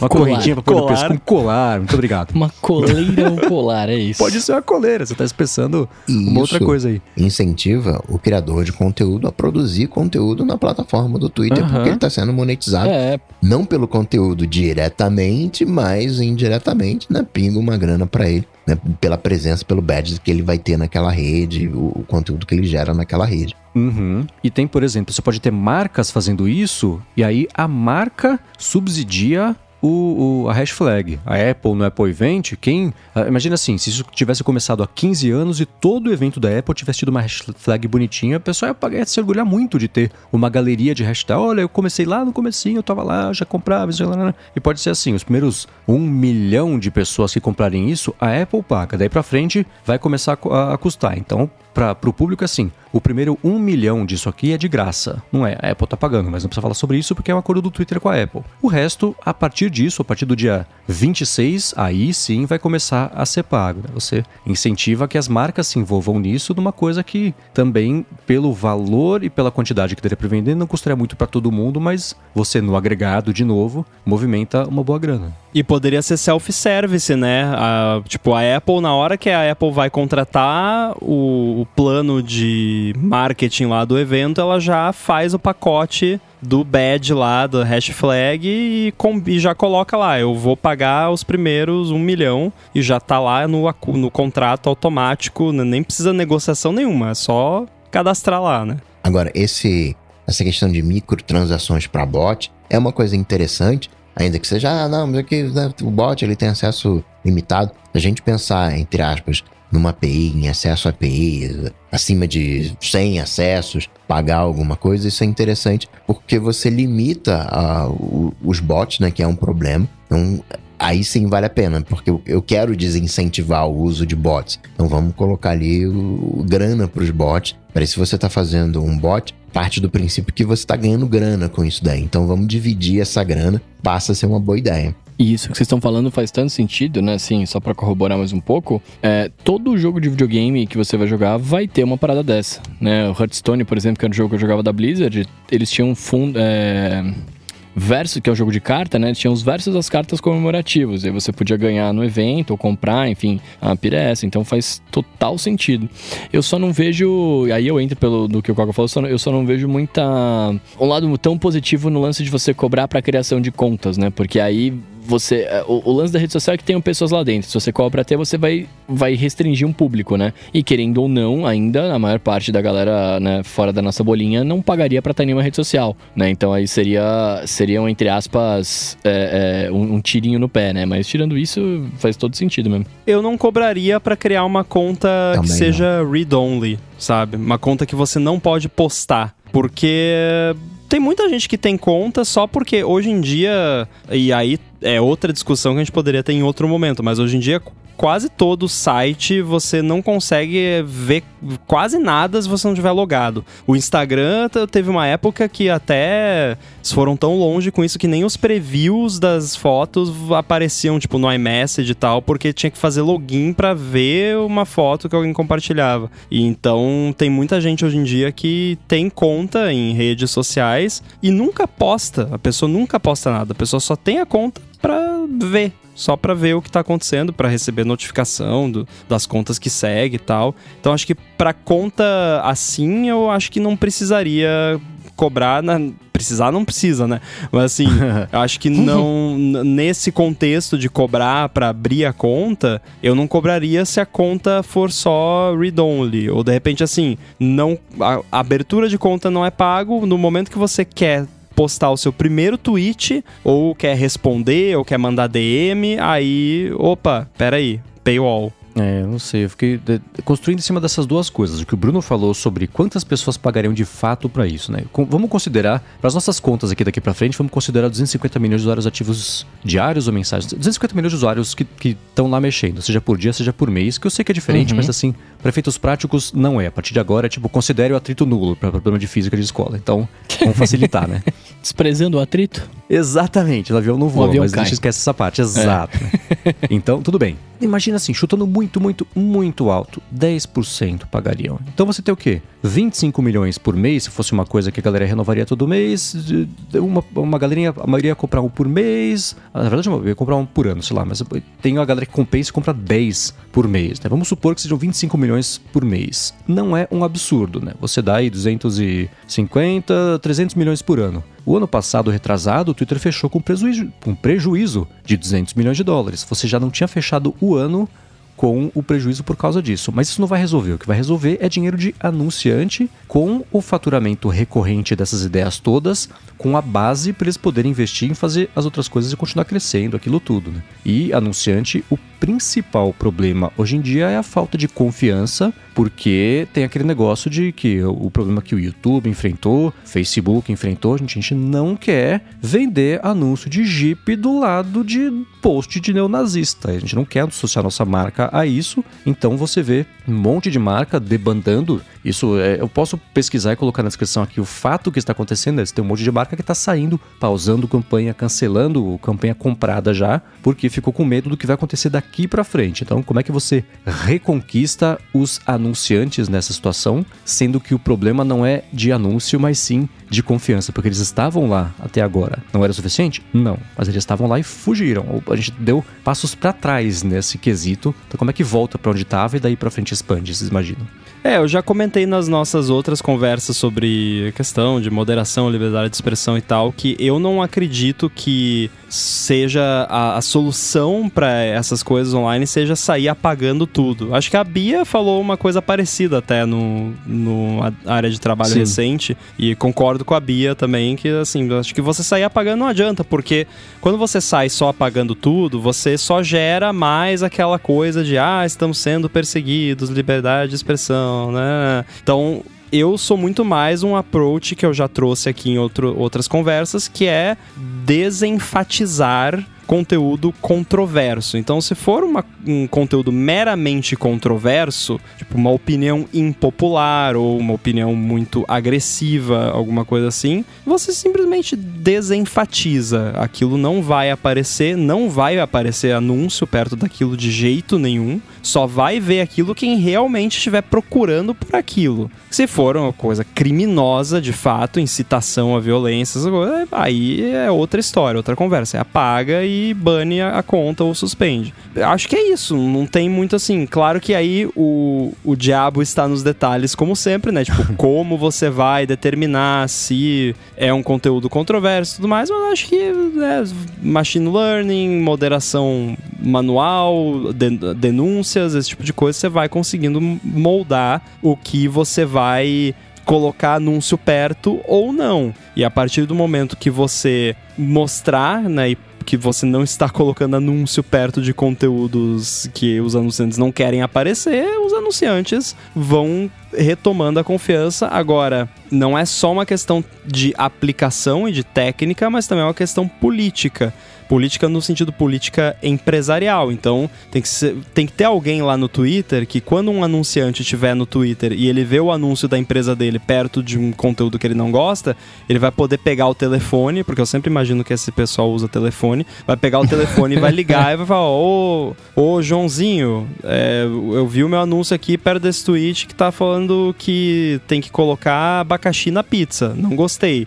E aí o Joãozinho vai falar: Ah, estamos cientes, obrigado pela informação informação, vou estar encaminhando ao setor, sabe? Tem que ter a política, né, de, do anunciante, os anunciantes grandes, né, tá não Rambo anunciando AirBuddy, anunciante tipo Apple, Microsoft, anunciantes grandes. De onde vem o dinheiro? É, é, pro anunciante se sentir confortável em investir o dinheiro de marketing dele ali e que não vai estar prejudicando a imagem da empresa por eventualmente estar tá associando a imagem da empresa com um conteúdo que não é do agrado dele. Concorde você ou não, ache você isso que é, é, é como é que é censura ou não o, o, fato é, anunciantes não querem associar os seus conteúdos, os seus anúncios, a sua marca com certos tipos de conteúdo e o dinheiro é deles. Se eles não uhum. quiserem associar, eles não vão pagar e o Twitter vai ou vai ter que fazer alguma coisa ou vai ficar sem dinheiro do anunciante e vai falir. Então, eu acho que é esse cenário que eu propus aqui é uma forma de, de lidar que eu acho que é mais ou menos como eles faziam antes, né? Uma coisa também é, associada a esse é, desenfatizar poderia ter classes no Twitter, né, de tal maneira assim, esconder conteúdo adulto. E aí aquele conteúdo adulto não apareceria, acho que já aparece para todo mundo, né, salvo engano. E aí teria lá, exibir conteúdo adulto, não exibir conteúdo adulto. Poderia ter um outro, exibir conteúdo político, não exibir conteúdo político. Porque nessa de desenfatizar, certamente vai ter gente que segue determinada pessoa por causa das polêmicas, e aí essa pessoa fala: Poxa vida, eu tô seguindo aqui essa pessoa por causa desse conteúdo é, polêmico, mas aí o Twitter tá escondendo e, e, eu tô seguindo a pessoa. Não, mas aí é que tá. Se você segue a pessoa, tem que aparecer. Porque você uhum. explicitamente falou, eu quero ver tudo que essa pessoa posta, que inclusive é um dos motivos de eu gostar do Twitter, que é você escolhe o que você quer ver. Tanto é que eu nunca vi coisa tóxica na minha timeline do Twitter, porque se aparece uma vírgula tóxica na, na, na minha timeline, você... eu vou lá e tiro a pessoa, paro de seguir, tiro da lista, né? Mas agora, no momento que eu tô seguindo uma pessoa, tudo que ela posta aparece. Se a pessoa começou a postar coisa que que não é do meu agrado, vou lá e paro de seguir. O que eu digo de desenfatizar é tipo assim, orgânico, busca, Trending Topics, RT, se, tipo, se o Mendes deu RT numa parada lá de uma conta que eu não sigo que tá nessa classe de desenfatização, se é que existe essa palavra, eu não vou ver, porque não, eu não escolhi ver aquele conteúdo. Mendes deu retweet, já é uma parada mais indireta, sabe? É, essa parte do, específico dos anúncios, eu tava vendo alguém comentar: Ah, veja só aqui, ó, de acordo com os gráficos e informações aqui que eu peguei, a quantidade de anunciantes no Twitter aumentou muito desde que trocou a direção, o que prova que tá no caminho certo. Aí alguém falou: escuta, eu trabalho com isso, não tem nada a ver. O que aconteceu? A Unilever parou de anunciar e isso reduziu bastante a quantidade mínima dos lances para você poder anunciar. Então você tem um monte de pequenas empresas anunciando porque elas não tinham bala na agulha para poder fazer isso antes, então aumentou a quantidade de empresas, mas o faturamento caiu e agora você tem um inventário todo uhum. vendido para anúncios por muito menos do que era antes, porque as empresas grandes que estavam anunciando e gastando dinheiro entre aspas de verdade não estão mais por lá. Então, é, por mais que aumentar a quantidade de exibição e tudo mais de anúncios seja uma solução, trazer as empresas grandes e reconquistar a confiança das empresas grandes é a tarefa principal, porque são é daí sim, é da Coca-Cola que vem dinheiro, não é do de 18 pet shops e o Airbuddy, né? Então tem essa uhum. esse equilíbrio de você trazer tudo, claro que no agregado, se você juntar todos os pequenos do mundo contra a Unilever, maior dos pequenos, todos os pequenos do mundo, é um faturamento muito maior, óbvio, né? Mas não é só a Unilever, a Unilever, a Coca-Cola, Nestlé, enfim, ou várias outras. Estou chutando empresa, que não é que essas aqui é, é, tiraram os anúncios, mas é só pra gente ter esse, essa ideia, deixar fácil aqui essa ideia de escala de quem que tava gastando de verdade lá versus agora um, um anúncio custava 20 e custa 1. E você tem um monte de gente anunciando por 1, mas não compensa ter aberto mão e ter perdido 1 de 20, porque aí sim era mais dinheiro. Não, e vai saber o que que eles estão anunciando, né? que, o que deve ter de scam lá. É, né? Mas e o lance, e, e bots, por exemplo? Isso está associado à parte de, de, A gente pode falar também de verificação e, e, faturamento também, se a ideia fosse cobrar. Eu ainda imagino, porque é uma coisa que a própria direção nova falou assim: não está fora do campo de possibilidades cobrar por todo mundo acessar. Agora o Twitter vai ter um paywall. Então, se você quiser usar, vai cobrar. Não acho que algo assim vai acontecer, mas cobrar para ativar a conta, a gente volta aos primórdios do WhatsApp, né? Que todo mundo, quem pagou, se orgulha de ter feito o pagamento de um dólar até hoje para ativar a conta. Então, eu paguei. É um jeito. Tá vendo só? Eu também. eu acho que eu também. Então, isso eu imagino acontecendo sim, porque é um, um, as contas que já existem, talvez aí não precisa cobrar, mas as contas novas aí sim, porque você limita a criação de bots e, apesar de você remover uma coisa de que era de graça para agora ser uma coisa que vai ser paga, é uma mudança de regra, que nem qualquer, assim, é que nem você assinar um negócio custando 20 e falar, ó, a partir do mês que vem custa 25. É, é, acontece. Aí é o mercado decidindo sozinho para onde ele vai apontar. Você poderia pegar as contas e Assim, quando você tira a carteira de motorista, você fica um ano ali em provação, criou uma conta nova, você fica uh, num determinado período ali, se fica, sei lá, três meses, enfim, um tempo. Você fica em provação onde você não consegue fazer determinadas coisas. Você tem uma conta limitada e com o passar do tempo você vai limitando tomou um strike, né? Usando a terminologia do YouTube. Você tomou um strike seja porque né, falou uh, coisa polêmica, né, falou coisa desenfatizável, né, toma lá um strike, alguma categoria de pontuação e eventualmente perde um acesso àquela conta. Claro, aí é, quem faz os bots vai criar, em vez de uma conta, vai criar três e vai ter que esperar três meses. Mas ainda assim fica mais fácil de você identificar. Eu vejo muito né, o, a, o que o Rambo faz de viu um conteúdo não legal e deixa de seguir a pessoa, é o, o, que todo mundo deveria fazer. A questão é que a gente não, não faz isso, né? A gente quer justamente a provocação, quer justamente ir pra briga. Né? Se vê lá um, um, um tweet que não concorda, deixa eu lá xingar. Né? O, o, Twitter tem muito dessa vibe, né? De deixa eu lá reclamar, xingar muito no, no Twitter. Então, uhum. não, é uma coisa que precisa uh, mudar. E uma das formas seria né, você dificultar que os bots chegassem, né? Que essas novas contas uh, chegassem com acesso full direto à plataforma. E só para deixar claro, eu não deixo de seguir todo mundo que eu discordo, tá? Eu só deixo de seguir quando é algum conteúdo realmente é, tóxico ou repetitivo que meio que encheu, sabe? Mas só por discordar, não. Mas daí também não brigo também, que eu não tenho tempo pra isso.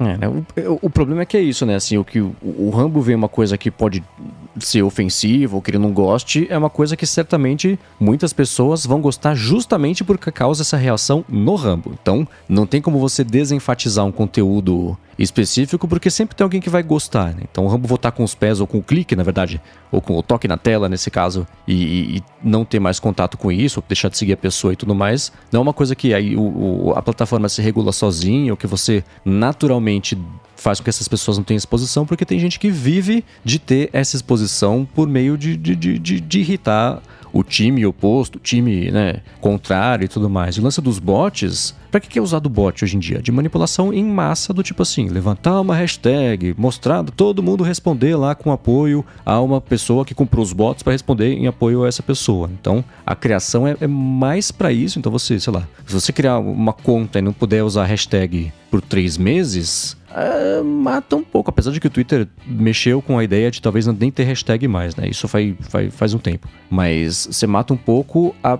principal ferramenta e os acessórios de que faz, fazem com que você saia da sua bolha de quem você está seguindo e passe a acompanhar um tema tipo hashtag Copa do Mundo, sei lá, né? Se a pessoa não puder interagir com isso, postar com isso também, ela não entra na conversa mundial daquele momento, que é uma das grandes vantagens ali do Twitter, né? Uma coisa que eu vi que eles estão experimentando com a ideia. Foi você que mandou, Rambo, sobre verificação em três meses? Sim. É, a mudança seria ainda fazer a verificação da conta com base na assinatura do Twitter Blue, porém só ganharia essa verificação conta que existisse há pelo menos três meses, segundo a, a ideia. Já é bem melhor, porém eu continuo achando, e eu acho que estava também nessa, nessa listinha de medidas, eu continuo achando que verificação tradicional, como nós temos hoje em dia, tem que ser separado do Twitter Blue. Então, voltamos para a ideia dos badges. Quem assina o Twitter Blue ganha um badgezinho lá de Twitter Blue, mas não de verificado, porque uhum. não é verificado, a pessoa pagou,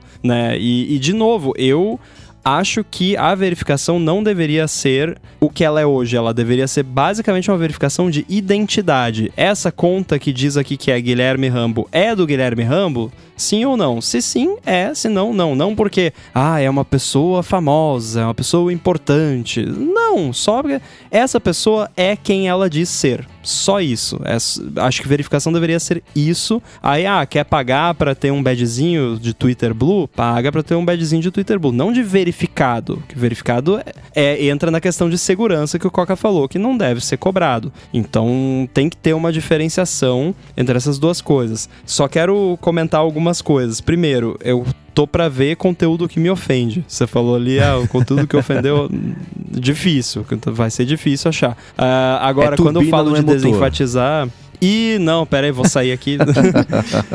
é, quando eu falo de desenfatizar, eu falo mais assim, não com base em sinais externos, tipo de like, de retweet, de resposta. Eu falo mais de sinais de análise contextual e textual. Tipo, tem muito palavrão, tem certas palavras-chave, mas não tipo if contains, né? Um machine learning mesmo ali, que é da, faz análise de sentimento, que é um. Tipo, é carne de vaca, como diria o Coca, não é um não é rocket science, embora seja o, o rocket scientist que, tá, que é o diretor lá, então tanto faz se é ou não é, é. mas é, é, pois é, enfim, não vamos entrar nisso, mas é sabe, fazer uma análise de sentimento do, do texto e tal para tentar chegar numa conclusão. Mas o lance de você criar uma conta nova e essa conta ficar em probation, né? Ficar ali no, nesse status de qualquer desvio fora do, do padrão ali, você vai tomar um gancho. Eu acho também que pode ser uma boa. O, o problema é que isso tem que ser tunado para não ficar também muito fácil de rolar falso positivo para ficar chato assim de tipo, pô, no, né? Porque ah, mas por que que Rumble, por que que você vai ficar criando conta? Pô, a gente criou recentemente várias contas para os podcasts da Gigahertz. E aí não era com nenhuma intenção maliciosa, mas vai que, sei lá, tá, alguma atividade que acontece lá na conta e, pô, baniu a conta do a fonte ou do área de trabalho. Aí, putz, tem que ir lá, tem que falar com o suporte, tem que mandar documentos, né? Então tem que ser uma parada bem calibrada. E um detalhe que você já compartilhou aqui: todas as contas que a gente criou foram sinalizadas e bloqueadas temporariamente como bots. A gente precisou falar, gente, não, escuta, tá tudo bem, a gente criou pro bem essas contas, a gente vai fazer só para divulgar podcast, não é assim? Somos pessoas de verdade criando contas porque tem motivo, né? E aí liberaram, precisava confirmar que os motivos. Precisa botar o telefone. A, a razão era idônea. É, então. Então, que essa era uma proposta, inclusive. Não, quão difícil é verificar contas? Todo mundo tem uma identidade, um telefone e um e-mail, né? Então a gente consegue fazer isso. O problema da verificação é isso que é, é todo mundo já sabe. Então eu vou passar em, em, tentar passar em uma frase. V ah, o selo de verificação virou um símbolo de status. Não é isso. O, o verificado virou notável. Você olha, por exemplo, o aplicativo da cacofonia famosa da semana aqui, o Coo que todo mundo gostou de fazer uma conta, quando você vai lá fazer a, a, a, pedir o símbolo de verificação, eles põem lá que é uma política de notariedade, uma coisa assim. Emin porque... Eminence, eles chamam. Eminência, exatamente. Só padres conseguem fazer o, o, a verificação lá com eles. Então, é, é, é, outra coisa, né? Se você verificar as pessoas, beleza, verifique que você é uma pessoa. Mas o símbolo de verificado não tem esse propósito. Então, criar um. E nem que fosse assim, ah, agora é que eles tentaram fazer isso. Ah, agora agora todo mundo é verificado, mas quem já era verificado agora é official. Não, você, assim, ninguém vai saber disso. Você tem que ter a, a, a, todo mundo teve a prova de humanidade, exceto bots úteis do tipo, vai chover ou não vai? Gente, já é quarta-feira, aqui pintou quarta-feira, semana encerrada. Esses bots do já bem... Já lançou Air tem...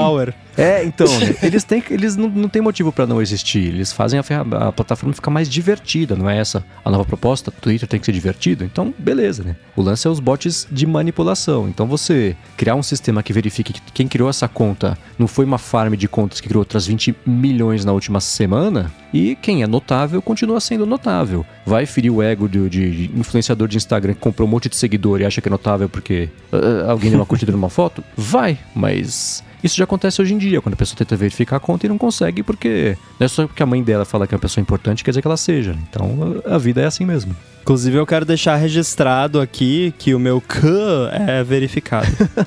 oh, essa verificação, eu tenho um problema danado com essa verificação, com essa notariedade. Porque eu fico imaginando assim, né? É, eu entro ali no, na, na, loja ali da esquina, eu entro num banco, eu sei que aquele banco é real. Né? Eu não preciso se eu não consigo saber se eu tô falando com a pessoa que eu quero ou não, tem algo muito errado na história. É, é ah, eu, peraí, eu não sei se o Rambo é o Rambo. Peraí, mas qual é o canal oficial para falar com o Rambo? Ah, peraí, peraí aqui é o número de telefone. Ah, mas eu não tenho acesso ao número de telefone. Ah, peraí, o site. É, sabe? É, a questão é assim, Coca, é porque a gente está falando de um ambiente online. Então, por exemplo, eu, há algum tempo atrás, eu era fonte de muita notícia sobre Apple. Hoje em dia, sou ainda mais, mais na, na pegada de segurança. Então, recentemente, por exemplo, teve o lance lá da Siri que eu fiz lá o report e tudo mais. Aí imagina que alguém cria uma conta no Twitter lá, Guilherme Rambo, com o meu avatar, com a mesma descrição, com tudo igual, e aí vai lá e posta: Apple está rastreando todos os usuários e mandando para China, sei lá, sabe? É por isso que precisa de verificação, entendeu? Ou assim, criei um Patreon para começar a compartilhar informações secretas só por meio do meu Patreon. Todo mundo paga aqui, vai ter NFT. Então colhem suas carteiras e a conta é o Guilherme Rambo, só que o L é um I maiúsculo, mas tem a foto dele, tá escrito Guilherme Rambo, tá verificado, mas não é ele. Mas tá feliz. Não, arroba underline underline inside, dois, dois underlines. Mas isso daí é um golpe, entendeu? É, é, é, algo que a educação resolve. Se alguém tá. Entendeu? É, é, essa é que é a minha questão. Eu não sei se deveria ter verificação, né? Acho que ter verificação me parece que já é um, já é um caminho alguma coisa meio ali errada. Mas é que assim, Coca... Não, mas é que a verificação... Isso, isso é um golpe.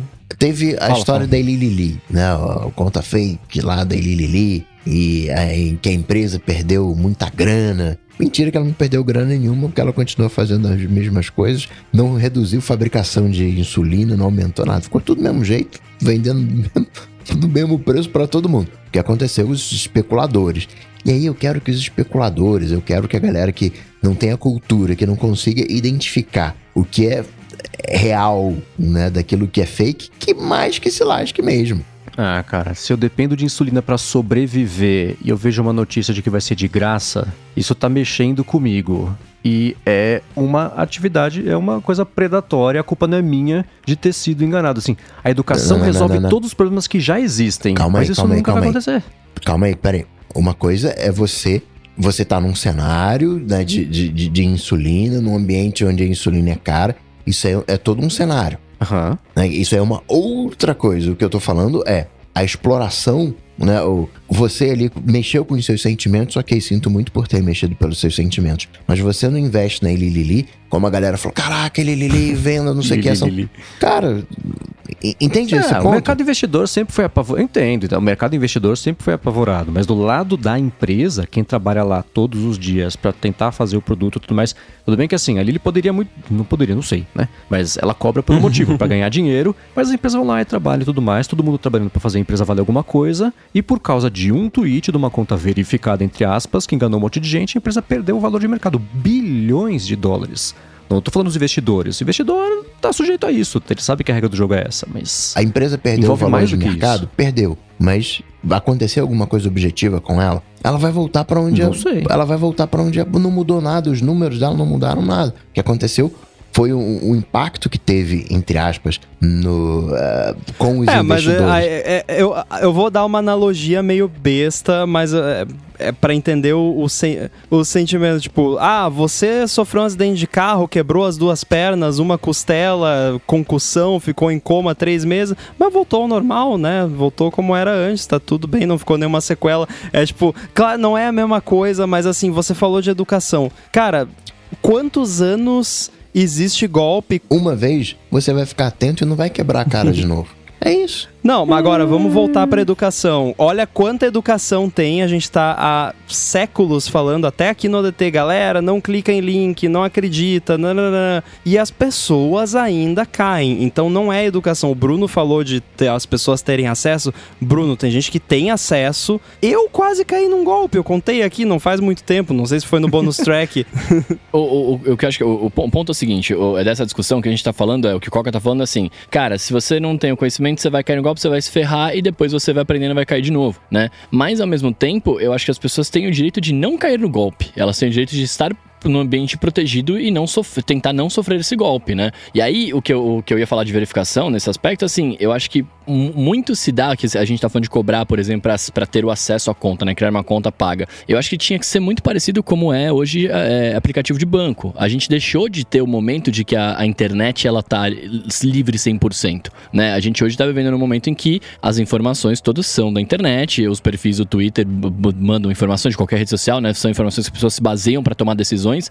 Então, assim, eu, ao meu ver, eu vou dar um exemplo muito tosco aqui agora, mas ao meu ver, é, tinha que ser tipo um Tinder da vida, que começou a verificar os usuários a partir de documentação. Você o documento, está verificado. E aquilo ali tem um valor legal. Não é simplesmente, ah, cria uma conta e nada pode acontecer porque é só uma conta na internet. Não é mais isso. Entende? Então você cria sua conta com esse documento, você é verificado, não é notável, como o Mendes falou, e a partir daí, se você fizer algo notável, tiver algum, alguma coisa extraordinária, você, fi, você, é você vira notável, né? Mas pelo menos você tem uma forma, entre aspas, bem entre aspas gigantes, porque ainda não é assim, mas teria uma forma legal de falar: aquela pessoa é o Bruno e o Bruno falou essa besteira, então o Bruno vai ser penalizado por isso. Por que e que não, não tem- o avatar do anime 542. Por que, que não tem golpe no Telegram? Sim, tem golpe no Telegram, mas padrão Elilili.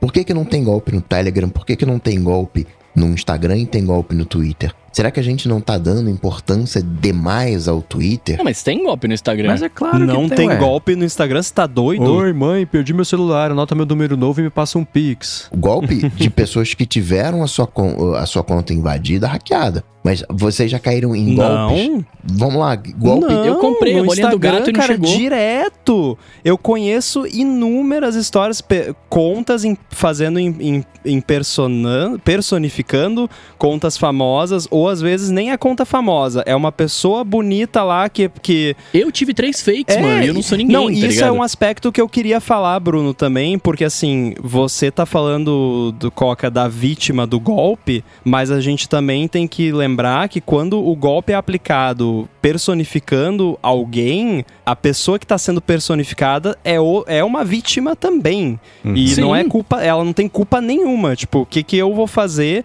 E eu conheço, assim, às vezes não é nem pessoas famosas de fato, é só uma pessoa lá, sei lá, a pessoa tem 50 mil seguidores no Instagram, posta foto biscoitando lá, volta e meia, e aí começam a fazer catfishing, usando fotos dela, vão lá, posto no. no vão, mando DM para seguidores da pessoa, ah, oi, achei você muito bonito, não sei o que, manda 5 mil aqui pra mim que eu faço um álbum de um pack de pé pra você, sei lá, uma coisa assim.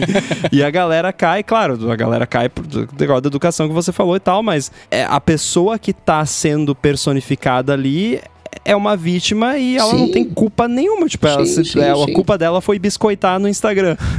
E a diferença não, é mas que... E você tá falando... E você tá falando de um caso de uma pessoa que tem 50 mil seguidores, que ela teoricamente, bem entre aspas, de novo, é notável, né? Porque tem muita gente que a segue. Mas eu tenho exemplos de namoradas de amigo meu com 50 seguidores que foram personificadas lá e, e se ferraram, sabe? Então, assim, esse, por isso que eu falei, se você verifica a conta com a documentação, aquela pessoa é aquela pessoa e acabou. Mas esses tipos de golpe que vocês estão propondo, né? São golpes de anúncio, são, são golpes de parte de cripto. Não é um golpe padrão empresas, você não tem uma personificação de empresas, um. Até porque, no, no, no, no, que é uma outra coisa que a gente vai falar dos links, que você não tem do, do no caso do Instagram. Meu ponto aqui, qual é? Todo mundo, né?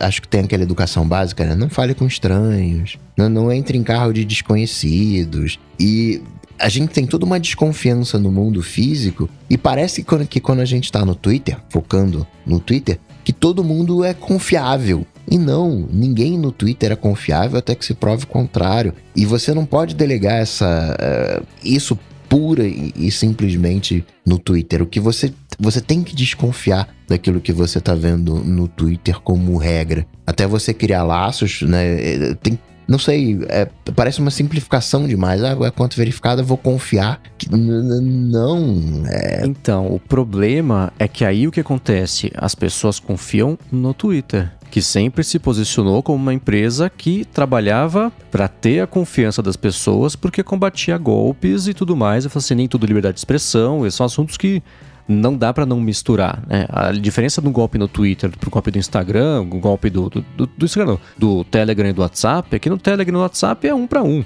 um para um grupo. No Twitter é infinito. Você tem, eu vi hoje era um tweet de um Tesla com dois L's official, logo da Tesla verificado e gente, ó, mensagem do Elon Musk aqui. Todo mundo clica nesse link, vocês colocam a informação aqui, vocês vão concorrer a um Tesla e as pessoas vão clicar. É óbvio que as pessoas vão clicar, porque tava lá com o selo de verificado que sempre foi até hoje uma coisa como é uma conta confiável. No Tinder, por exemplo, o exemplo que o Bruno deu, eu existia verificação para celebridades antes? Eu imagino que não. Então, então lá, desde o começo, que é aparentemente recente, o verificado quer dizer isso é uma pessoa e essa pessoa da foto é a que está no documento, essa pessoa é ela mesma. Então, é, tem essa diferença. Então, você. É uma coisa que vocês estão falando agora que eu pensei: imagina você ter a conta que é uma pessoa verificada ela pode postar link. Se você não verificou que você é uma pessoa de verdade, você não pode postar link. Você pode postar, você não pode postar link. Aí o que, que ia começar a acontecer? Ah, ia ter os golpes de o endereço separado, o, o, né, não é um link, mas a pessoa pode copiar e colar e tudo mais. Aí vai sim da educação de você falar, putz, se a pessoa não tá colocando um link, tá colocando assim, tudo quebrado.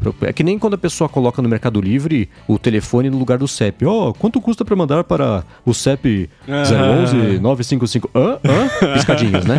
Então, sempre sempre tem um jeito de burlar o sistema, mas aí todo mundo sabe Mas assim, o que se não é clicável, se não tem o link clicável, você já matou ali Sim. 90% da conversão, entre aspas, se é que dá uhum. para chamar de conversão isso. Então, é. resolve. E o, ah, só que aí eu já, já vou vir com o problema disso, tá? Contas de, por exemplo, isso é uma coisa específica, mas o Twitter sempre foi muito útil para essa coisa específica. Caíram governos por causa disso. Você ter dissidentes, pessoas anônimas que publicam informações relevantes, importantes, necessárias, que elas foram identificadas vão ser mortas não pode mandar o documento pro Twitter para verificar que essa pessoa de fato é a delatora do governo. De, né, de, não vou citar nenhum país aqui. Mas daí quem se importa vai copiar o link criptografado lá e colar para acessar, sabe? Então. É, mas é já. Sim, os, os é 10%. O, é né? chato. É, é chato. Não, é que aí é diferente porque, tipo, o jornalista que vai fazer a matéria falando okay. do, do, que a pessoa é. tá divulgando vai copiar o link, do, pode estar tá em, em Base 64 lá, o, o link que a pessoa vai dar um jeito de abrir, entendeu? Então acho que é chato, né? É, é uma pena, porém é a questão de prioridades, assim, né? Tipo, eh, o Twitter vai dar o. Quer dizer, vai, não sei, né? A nossa o ideia seria o nosso Twitter dar o respaldo para contas que tem como garantir que de fato é. são quem elas dizem ser. Aí você talvez poderia a gente talvez poderia, no nosso Twitter, pensar numa forma de validar contas anônimas e de que existe uma pessoa de verdade por trás delas, mas que não necessariamente a identidade que está sendo exibida para o público é a identidade por trás da conta. Ah, isso já é uma coisa muito mais complicada que não vai dar tempo da gente resolver aqui hoje. E, que envolve confiança. É, e esse é um caso é. muito mais específico, né? Assim, a gente tá tentando. Eu, pelo menos, tô pensando aqui no, no, grosso da população. Até essa pessoa anônima, ela tem um documento, né? Ela foi obrigada a tirar um documento numa certa idade da vida. Então, tipo, o que eu quero dizer é assim: hoje a rede social, ela não é mais simplesmente um site na internet né? As pessoas são conhecidas pelas redes sociais. Eu não vou falar a pessoa para não expor, que eu não sei se eu posso expor essa história, mas um, um conhecido meu, vou chamar assim, é, foi morar nos Estados Unidos, ele teve problema na imigração e na hora que ele chegou lá, os caras não queriam deixar ele entrar, ele falou assim, cara, olha, ele foi uma pessoa famosa, ele falou assim, olha meu nome aqui no, no coisa. E os caras jogaram no Google, viram que ele era de fato famoso, falou assim, ah não, você é famoso, não sei o que e tal, e conseguiu migrar, né? Então assim, tipo, isso, a, é internet... a carteirada ela... que deu certo. Exato, deu certo. E assim, mas, mas o, que eu quero, o que eu quero dizer com isso é, a internet, ela virou uma forma de te autenticar, né? Então, assim, eu acho nada mais justo que, independentemente da pessoa que precisar ou não criar uma conta anônima, porque aí entra numa outra esfera, né? Ah, no momento, na minha humilde opinião fecal aqui, né? No, no momento que a gente tá nesse planeta,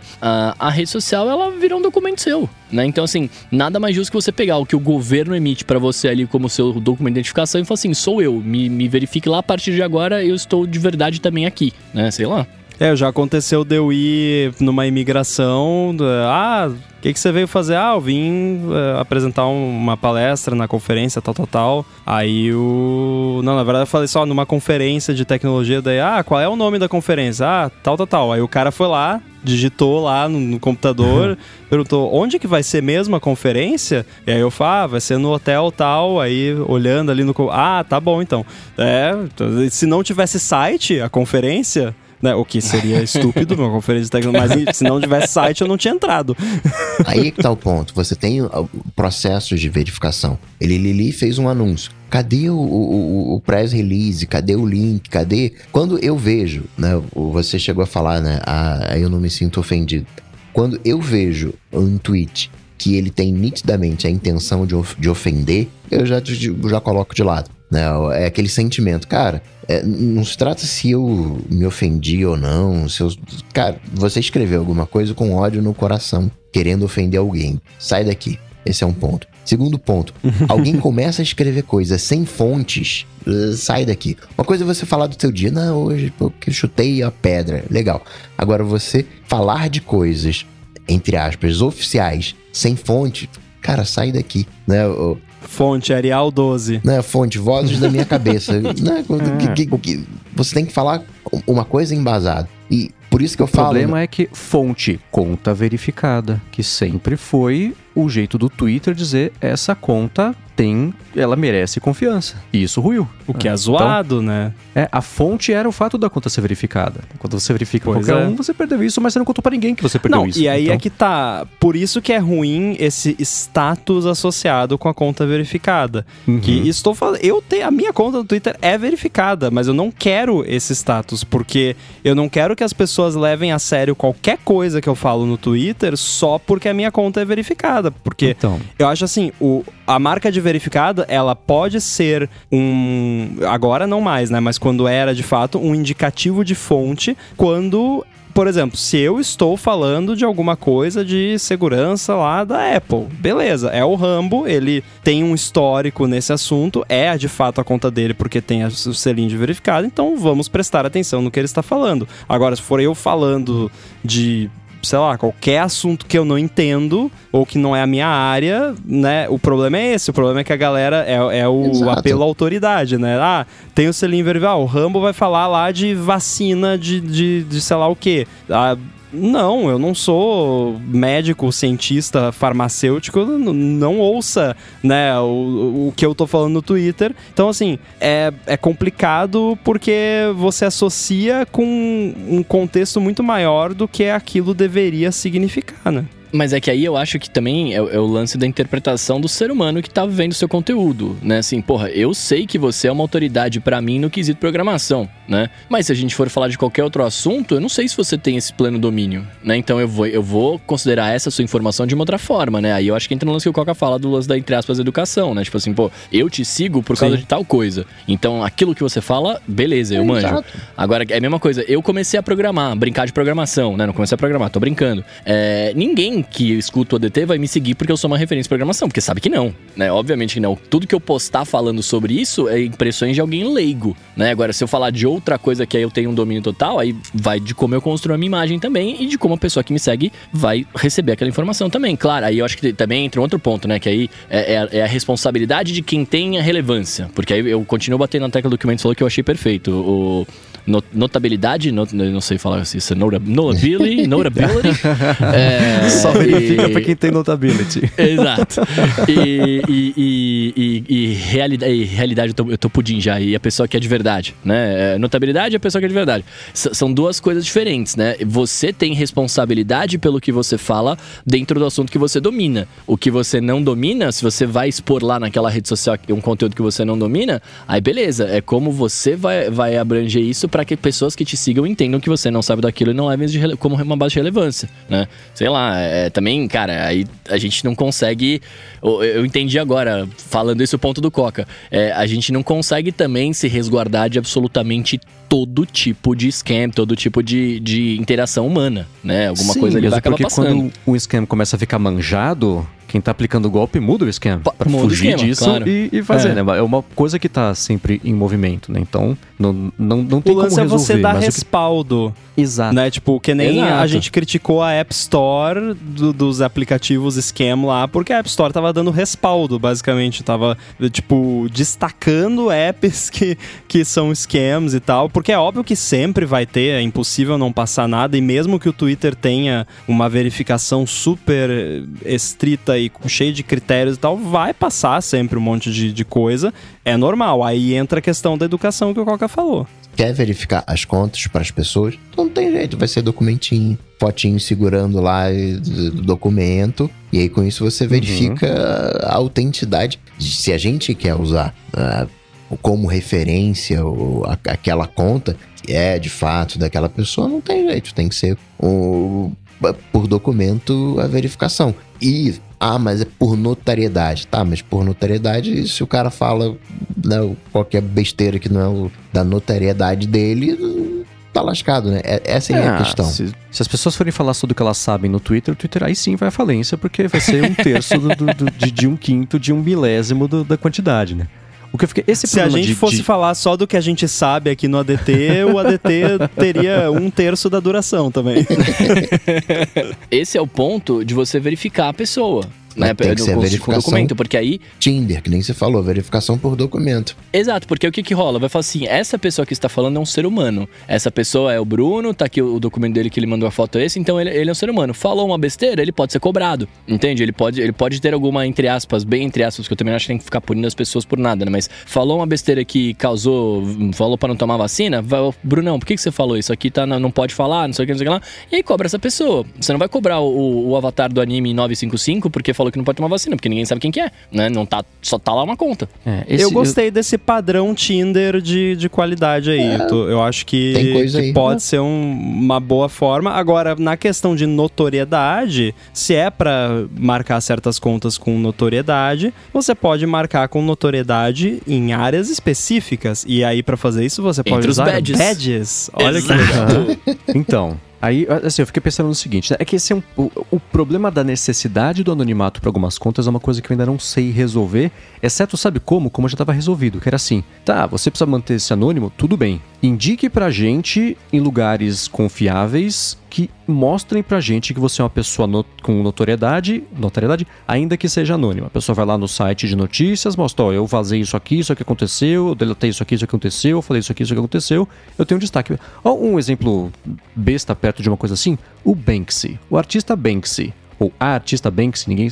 Já, já vazou a identidade, basicamente sim. É um artista super famoso, super importante, com críticas sociais super bacanas, que ninguém sabe quem é. Pinta lá em Londres há décadas e tudo mais, tem conta verificada, alguém no Twitter deve saber quem ele é, mas entende, é você ter a sua necessidade de manter-se uma pessoa anônima com a necessidade de ser uma pessoa verificada para provar que o que você diz tem destaque, volta a qual problema? Ao problema do selo de verificado ser de notariedade. O que pode acontecer? Pode ser o seguinte: você criou uma conta, beleza. Você quer trocar o avatar do avatar do ovo padrão do Twitter, que não é mais um ovo, agora é só uma pessoinha? Se você for colocar uma foto, aí sim você tem que verificar que a sua conta é uma conta de uma pessoa, manda documento. Você tem um bot, tem, você tem um, nem bot, você tem uma conta do da Gigahertz, tem uma conta do Afonte, tem uma conta do área de trabalho, de transferência, todo mundo, do, do lado B também.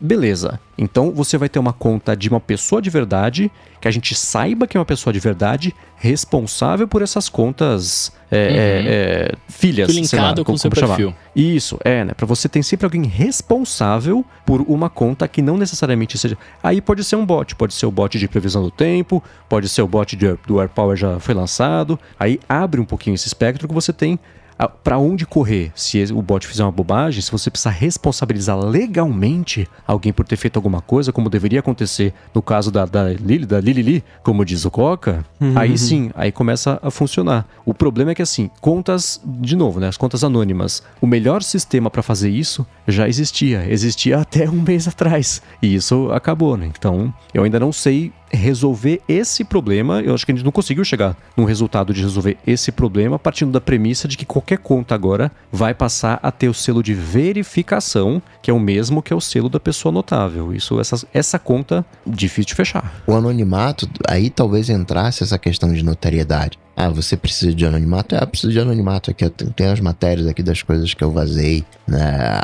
Ou, ah, eu quero só vazar no Twitter. Olha, só vazar no Twitter, eu não posso te dar essa verificação. Eu preciso que a mídia faça a verificação das coisas que você está vazando. Uhum. Aí entra uma questão de, de notariedade. Né? Porque você precisa. Que é como era. Isso, isso que me deixa bravo. É, é como era. Exato.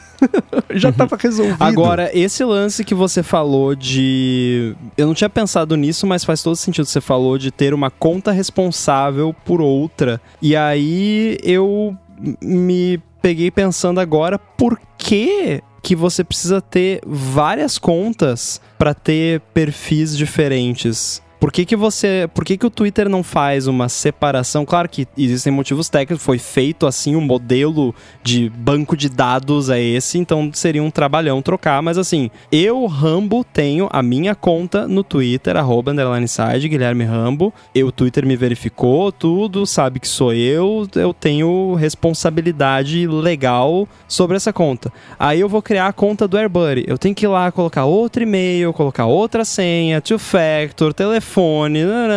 Por que, que eu não posso simplesmente ir lá na minha conta, Guilherme Rambo, criar um novo perfil AirBuddy, e aí agora eu sou responsável por esse perfil AirBuddy. Isso não é visível publicamente, mas se der ruim com a conta AirBuddy, é, sou eu, a culpa é minha e eu boto ela em quem eu quiser. Não, brincadeira. A culpa é minha e o Twitter vai me responsabilizar. Porque é, é meio absurdo você ter que criar e-mails separados, né, tudo separado. Se você quiser, você pode, beleza. Mas agora, se você gerencia, por exemplo, se fosse o caso da Gigahertz, a Gigahertz tem vários podcasts, cada podcast tem a sua conta, porque fica bonitinho ali ter a conta de cada podcast. A gente poderia muito bem ter aberto só a conta gigahertz e aí, dentro da conta gigahertz, nós gerenciaríamos as contas dos os perfis dos podcasts. YouTube funciona assim: você tem uma conta lá do Google e você cria quantos canais você quiser dentro da mesma conta. Uhum. Mas se a sua conta do Google for banida, todos os canais vão por água abaixo também, né? Aí assim, o cuidado de mas... você não ser banido, mas. mas aí é que assim... o Google é, é escroto, né? Do jeito que então... eles lidam com as coisas, não existe gente lá de suporte para você. No Twitter agora também não mais, mas assim, vou pensando no Twitter quando ainda tinha gente trabalhando lá, né? Que, que assim, seria o caso, porque Twitter não é que nem YouTube, que do nada você toma um strike porque alguém, sabe? É uma parada mais controlada, pelo menos era, não sei como é que tá agora. Então, pode funcionar. E, e, ninguém é obrigado. Tipo, ah, você quer ter uma conta separada com e-mail, senha, tudo para cada. Beleza, você faz, mas aí você não vai ter já esse, essa, digamos, pré-aprovação por você já ter um histórico dessa outra conta que está gerenciando esse perfil novo. Ou, para adotar uma, uma nomenclatura Facebook, você tem o seu perfil? Aí você tem as páginas que você cria. Uhum. Que foi o que eu levantei também no nosso papo, não, não, sei se foi no lado B ou se foi no ADT, de ter essa distinção entre, entre perfil de pessoa e perfil de marca, empresa, etc. Ou nem ter a, a distinção, tudo ser lá o usuário. Mas o Twitter adotar como política, só pessoas reais podem criar contas coisas derivadas têm que vir de pessoas reais, tirando a questão do anonimato, que é uma questão a se resolver. Que é o que o Facebook sempre fez. A política do Facebook sempre foi essa. Você cria uma conta para uma pessoa. Aí você, ah, você quer ter uma página da sua empresa? Você vai usar a conta da sua pessoa para criar uma página e por aí vai. Vocês acham muito ruim se o Twitter não tivesse links? Fosse que nem um Instagram, por exemplo? Ah, se eu fosse um jornal famoso, eu acharia péssimo. Eu acho porque o Twitter é o meu feed RSS basicamente. Então, é, tem muito conteúdo do Twitter que, para mim, basicamente é um link para alguma coisa com um comentário falando a respeito daquilo. E aí eu clico no link para ver mais, ou, ou, não, às vezes não, mas é muito comum conteúdo do, do Twitter ser link para mim. Eu contei aqui agora no meu feed, dos 10 tweets mais recentes, 9 tem link. 9 tem links. então ia cair bem a utilidade. Não, a internet ela é baseada em link, né? E se a pessoa que postasse o link tivesse que pagar por isso? Uma vez, para ser uma conta verificada, por exemplo, ou por link? Não sei, por link. Assumindo que ela tá ganhando hum. dinheiro para levar pessoas pro site dela. Ah, pode ser complicado Não, isso. porque 90, mais de 90% da, dos casos que eu falei a pessoa não tá linkando para um site dela. Uhum. É alguém que eu sigo porque eu confio no poder de curadoria daquela pessoa que que é, é uma parada que a, a gente não aprecia, eu acho, o quanto deveria. Eu não sei se todo mundo tem essa relação com, com seus amigos, mas assim, eu tenho uma relação com os meus amigos de curadoria de conteúdo fantástica. Que assim, eu vejo algum conteúdo, vejo um vídeo, ouço uma música, ouço um podcast, vejo uma notícia e tal, eu já sei para quem que eu quero mandar aquilo. Então o Mendes recebe link meu, volta e meia, e aí mando direto para ele, né? Mas, e outros amigos e tal. Então, assim, o Mendes também volta e meia me manda coisa, o Bruno manda coisa, eu mando coisa pro Bruno, porque é aquela coisa, pô, isso aqui é a cara do fulano, vou mandar para uhum. ele isso aqui. E o Twitter, para mim, ele é isso numa escala maior. Então, tipo, eu. Só que aí é ao contrário, eu selecionei pessoas que nas quais eu confio na curadoria delas e eu sei que elas geralmente vão compartilhar conteúdos que me interessam. Então não é que essas pessoas estão produzindo o conteúdo que me interessa, elas estão fazendo curadoria desse conteúdo. Ah, Ramo, por que você não assina só o, feed RSS? Porque aí vai vir um monte de lixo que não me interessa. Que assim, é, vou seguir, sei lá, o feed RSS do 9 to 5 Mac. O 9 to 5 Mac saiu um post a cada meio segundo, eu acho. É tipo, ah, o Tim Cook foi visto na, na praia de sunga.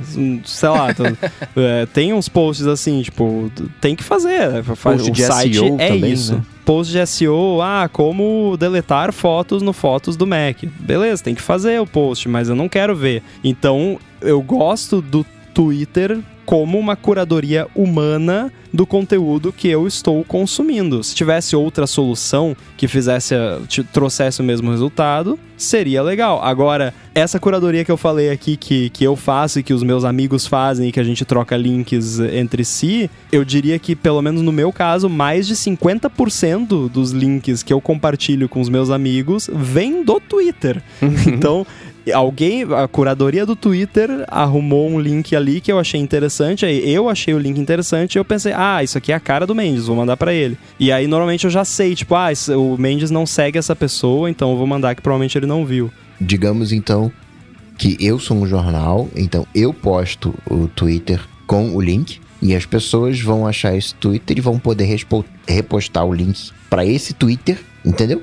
E aí você teria sua cadeia de curadoria via Twitter, sem ter link. Mas isso gera valor pro Twitter. Esse é, é, aí que tá. É uma relação mais simbiótica do que é. da, da, gente aqui, né? Que é o me exatamente o mesmo problema que tá faz 10 anos discutindo na União Europeia e na Austrália, de que o Google tira valor dos jornais e por isso quando aparece o resultado de um jornal, um, um, veículo de imprensa de notícias no resultado do Google, quando a pessoa clica, ela teria que pagar. E mais do que isso, só por exibir um pedaço do texto, o Google está usando o trabalho de graça de um veículo, a pessoa já extraiu o que ela precisava daquele link e não vai entrar no, no, no veículo. Não vai ver anúncio, não vai assinar, porque entregou, viu de graça no Google. E por isso o Google teria que pagar para os veículos para mostrar a informação. É a mesma coisa. O Google fala: não, a gente gera muito valor para os veículos, a gente dá exposição, ó, exposição, exposição para eles. O veículo fala: não, você só tem esse resultado porque eu existo, você deve a mim. Ficam querendo cobrar do outro, ninguém paga para ninguém. Então apareceu a lei na Europa,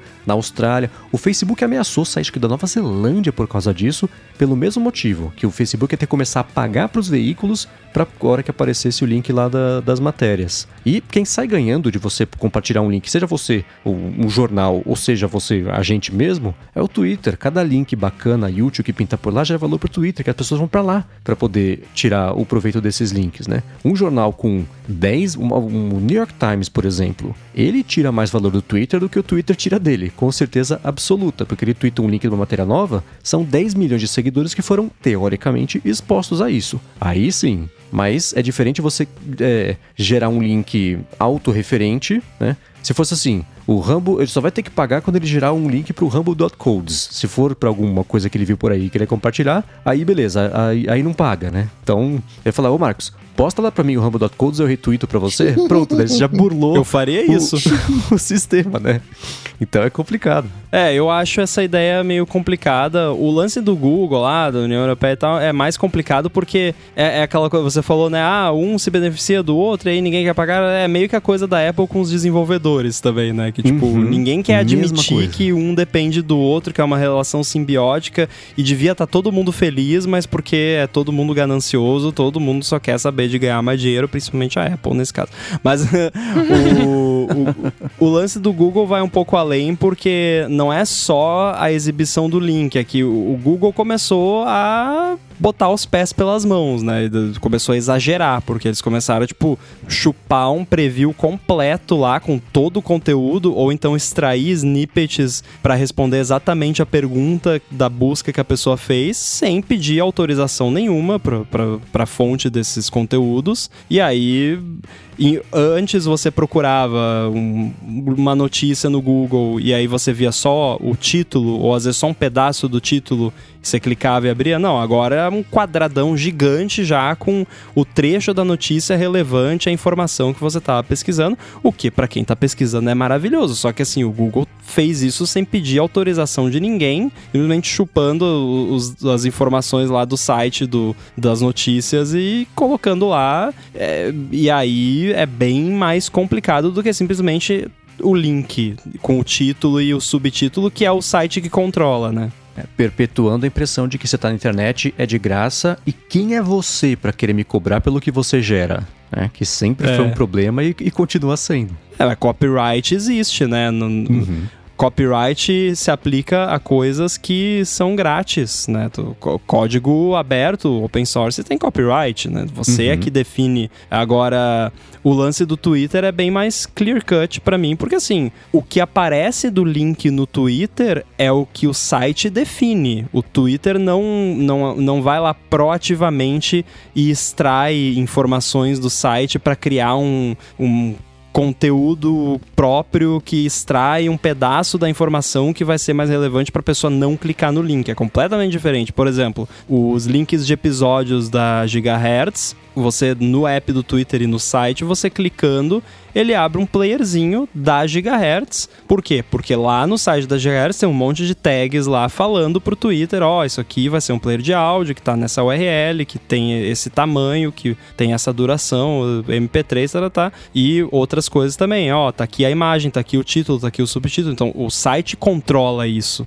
Então, se o site não quer aparecer bonitinho no Twitter, é só ele ferrar as meta tags embaralhar tudo lá e não vai, o Twitter não, não vai exibir um preview bonitinho do link, mas ninguém sai ganhando com isso no fim das contas. Então, lance de cobrar por link eu acho muito complicado. Quando eu coloco um link no Twitter, não sei, ignorância, esse link é verificado em alguma lista para saber se tem algum é, de phishing, alguma coisa assim? Ou eu posso colocar qualquer link hum, indiscriminadamente? Eu acho que eles têm um lance de, tipo, se você tenta postar um link que já está sendo disseminado muito na plataforma e que é um link conhecido de algum golpe, alguma coisa, ele não vai nem deixar você postar. Agora, hum. o lance de phishing e tal é o browser que vai te salvar, não é o Twitter. Eu acho que não, porque a partir da hora que eles assumem a responsabilidade de tirar links assim, eles têm que tirar todos. E se eles não tirarem, a falha é deles. Se eles não fizerem Não, mas nada... não é. O, o, Twitter não assume a responsabilidade de tirar. Eu, eu posso afirmar com certeza que tem isso, porque eu já vi isso acontecer. Mas não é que o Twitter vai lá e tira ou coloca um aviso para você que tá vendo o tweet. Ele não deixa postar. Ele ah, fala, tipo, ah, tá. este link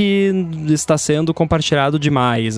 E não é uma, é uma mensagem bem genérica, assim, tipo, não é este link é fraude. Não, é tipo, ah, desculpa, esse link está sendo compartilhado demais, não, não vamos deixar você postar ele agora. Uma coisa assim. Porque poderia pegar alguma lista negra de links e aplicar essa lista negra de links numa lista pública e dar essa mesma desculpa aí, esse link aí tá muito postado, aguenta aí e você só poderia postar links, digamos assim, do seu próprio site. Do seu próprio site, verificado que é o seu próprio site, aí você pode postar uh, qualquer coisa, mas links uh, suspeitos uh, vamos travar como uma maneira de segurar um pouco os golpes. É, browsers já tem isso, né? Os, os, todos os browsers hoje em dia têm um esquema de classificação de phishing, que se você tenta acessar uma página que o site, que o browser tem lá no banco de dados dele como uma página de phishing, ele vai mostrar um aviso gigante vermelho, ó, sai daí, desiste, né?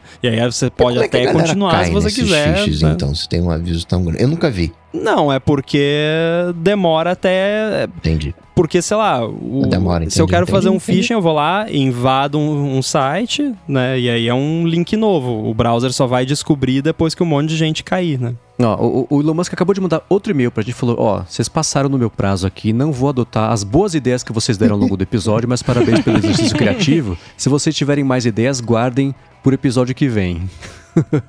Eu vou mandar um screenshot do meu código lá para ele. É, não, imprime e manda pelo correio. Um fax, vou mandar um fax.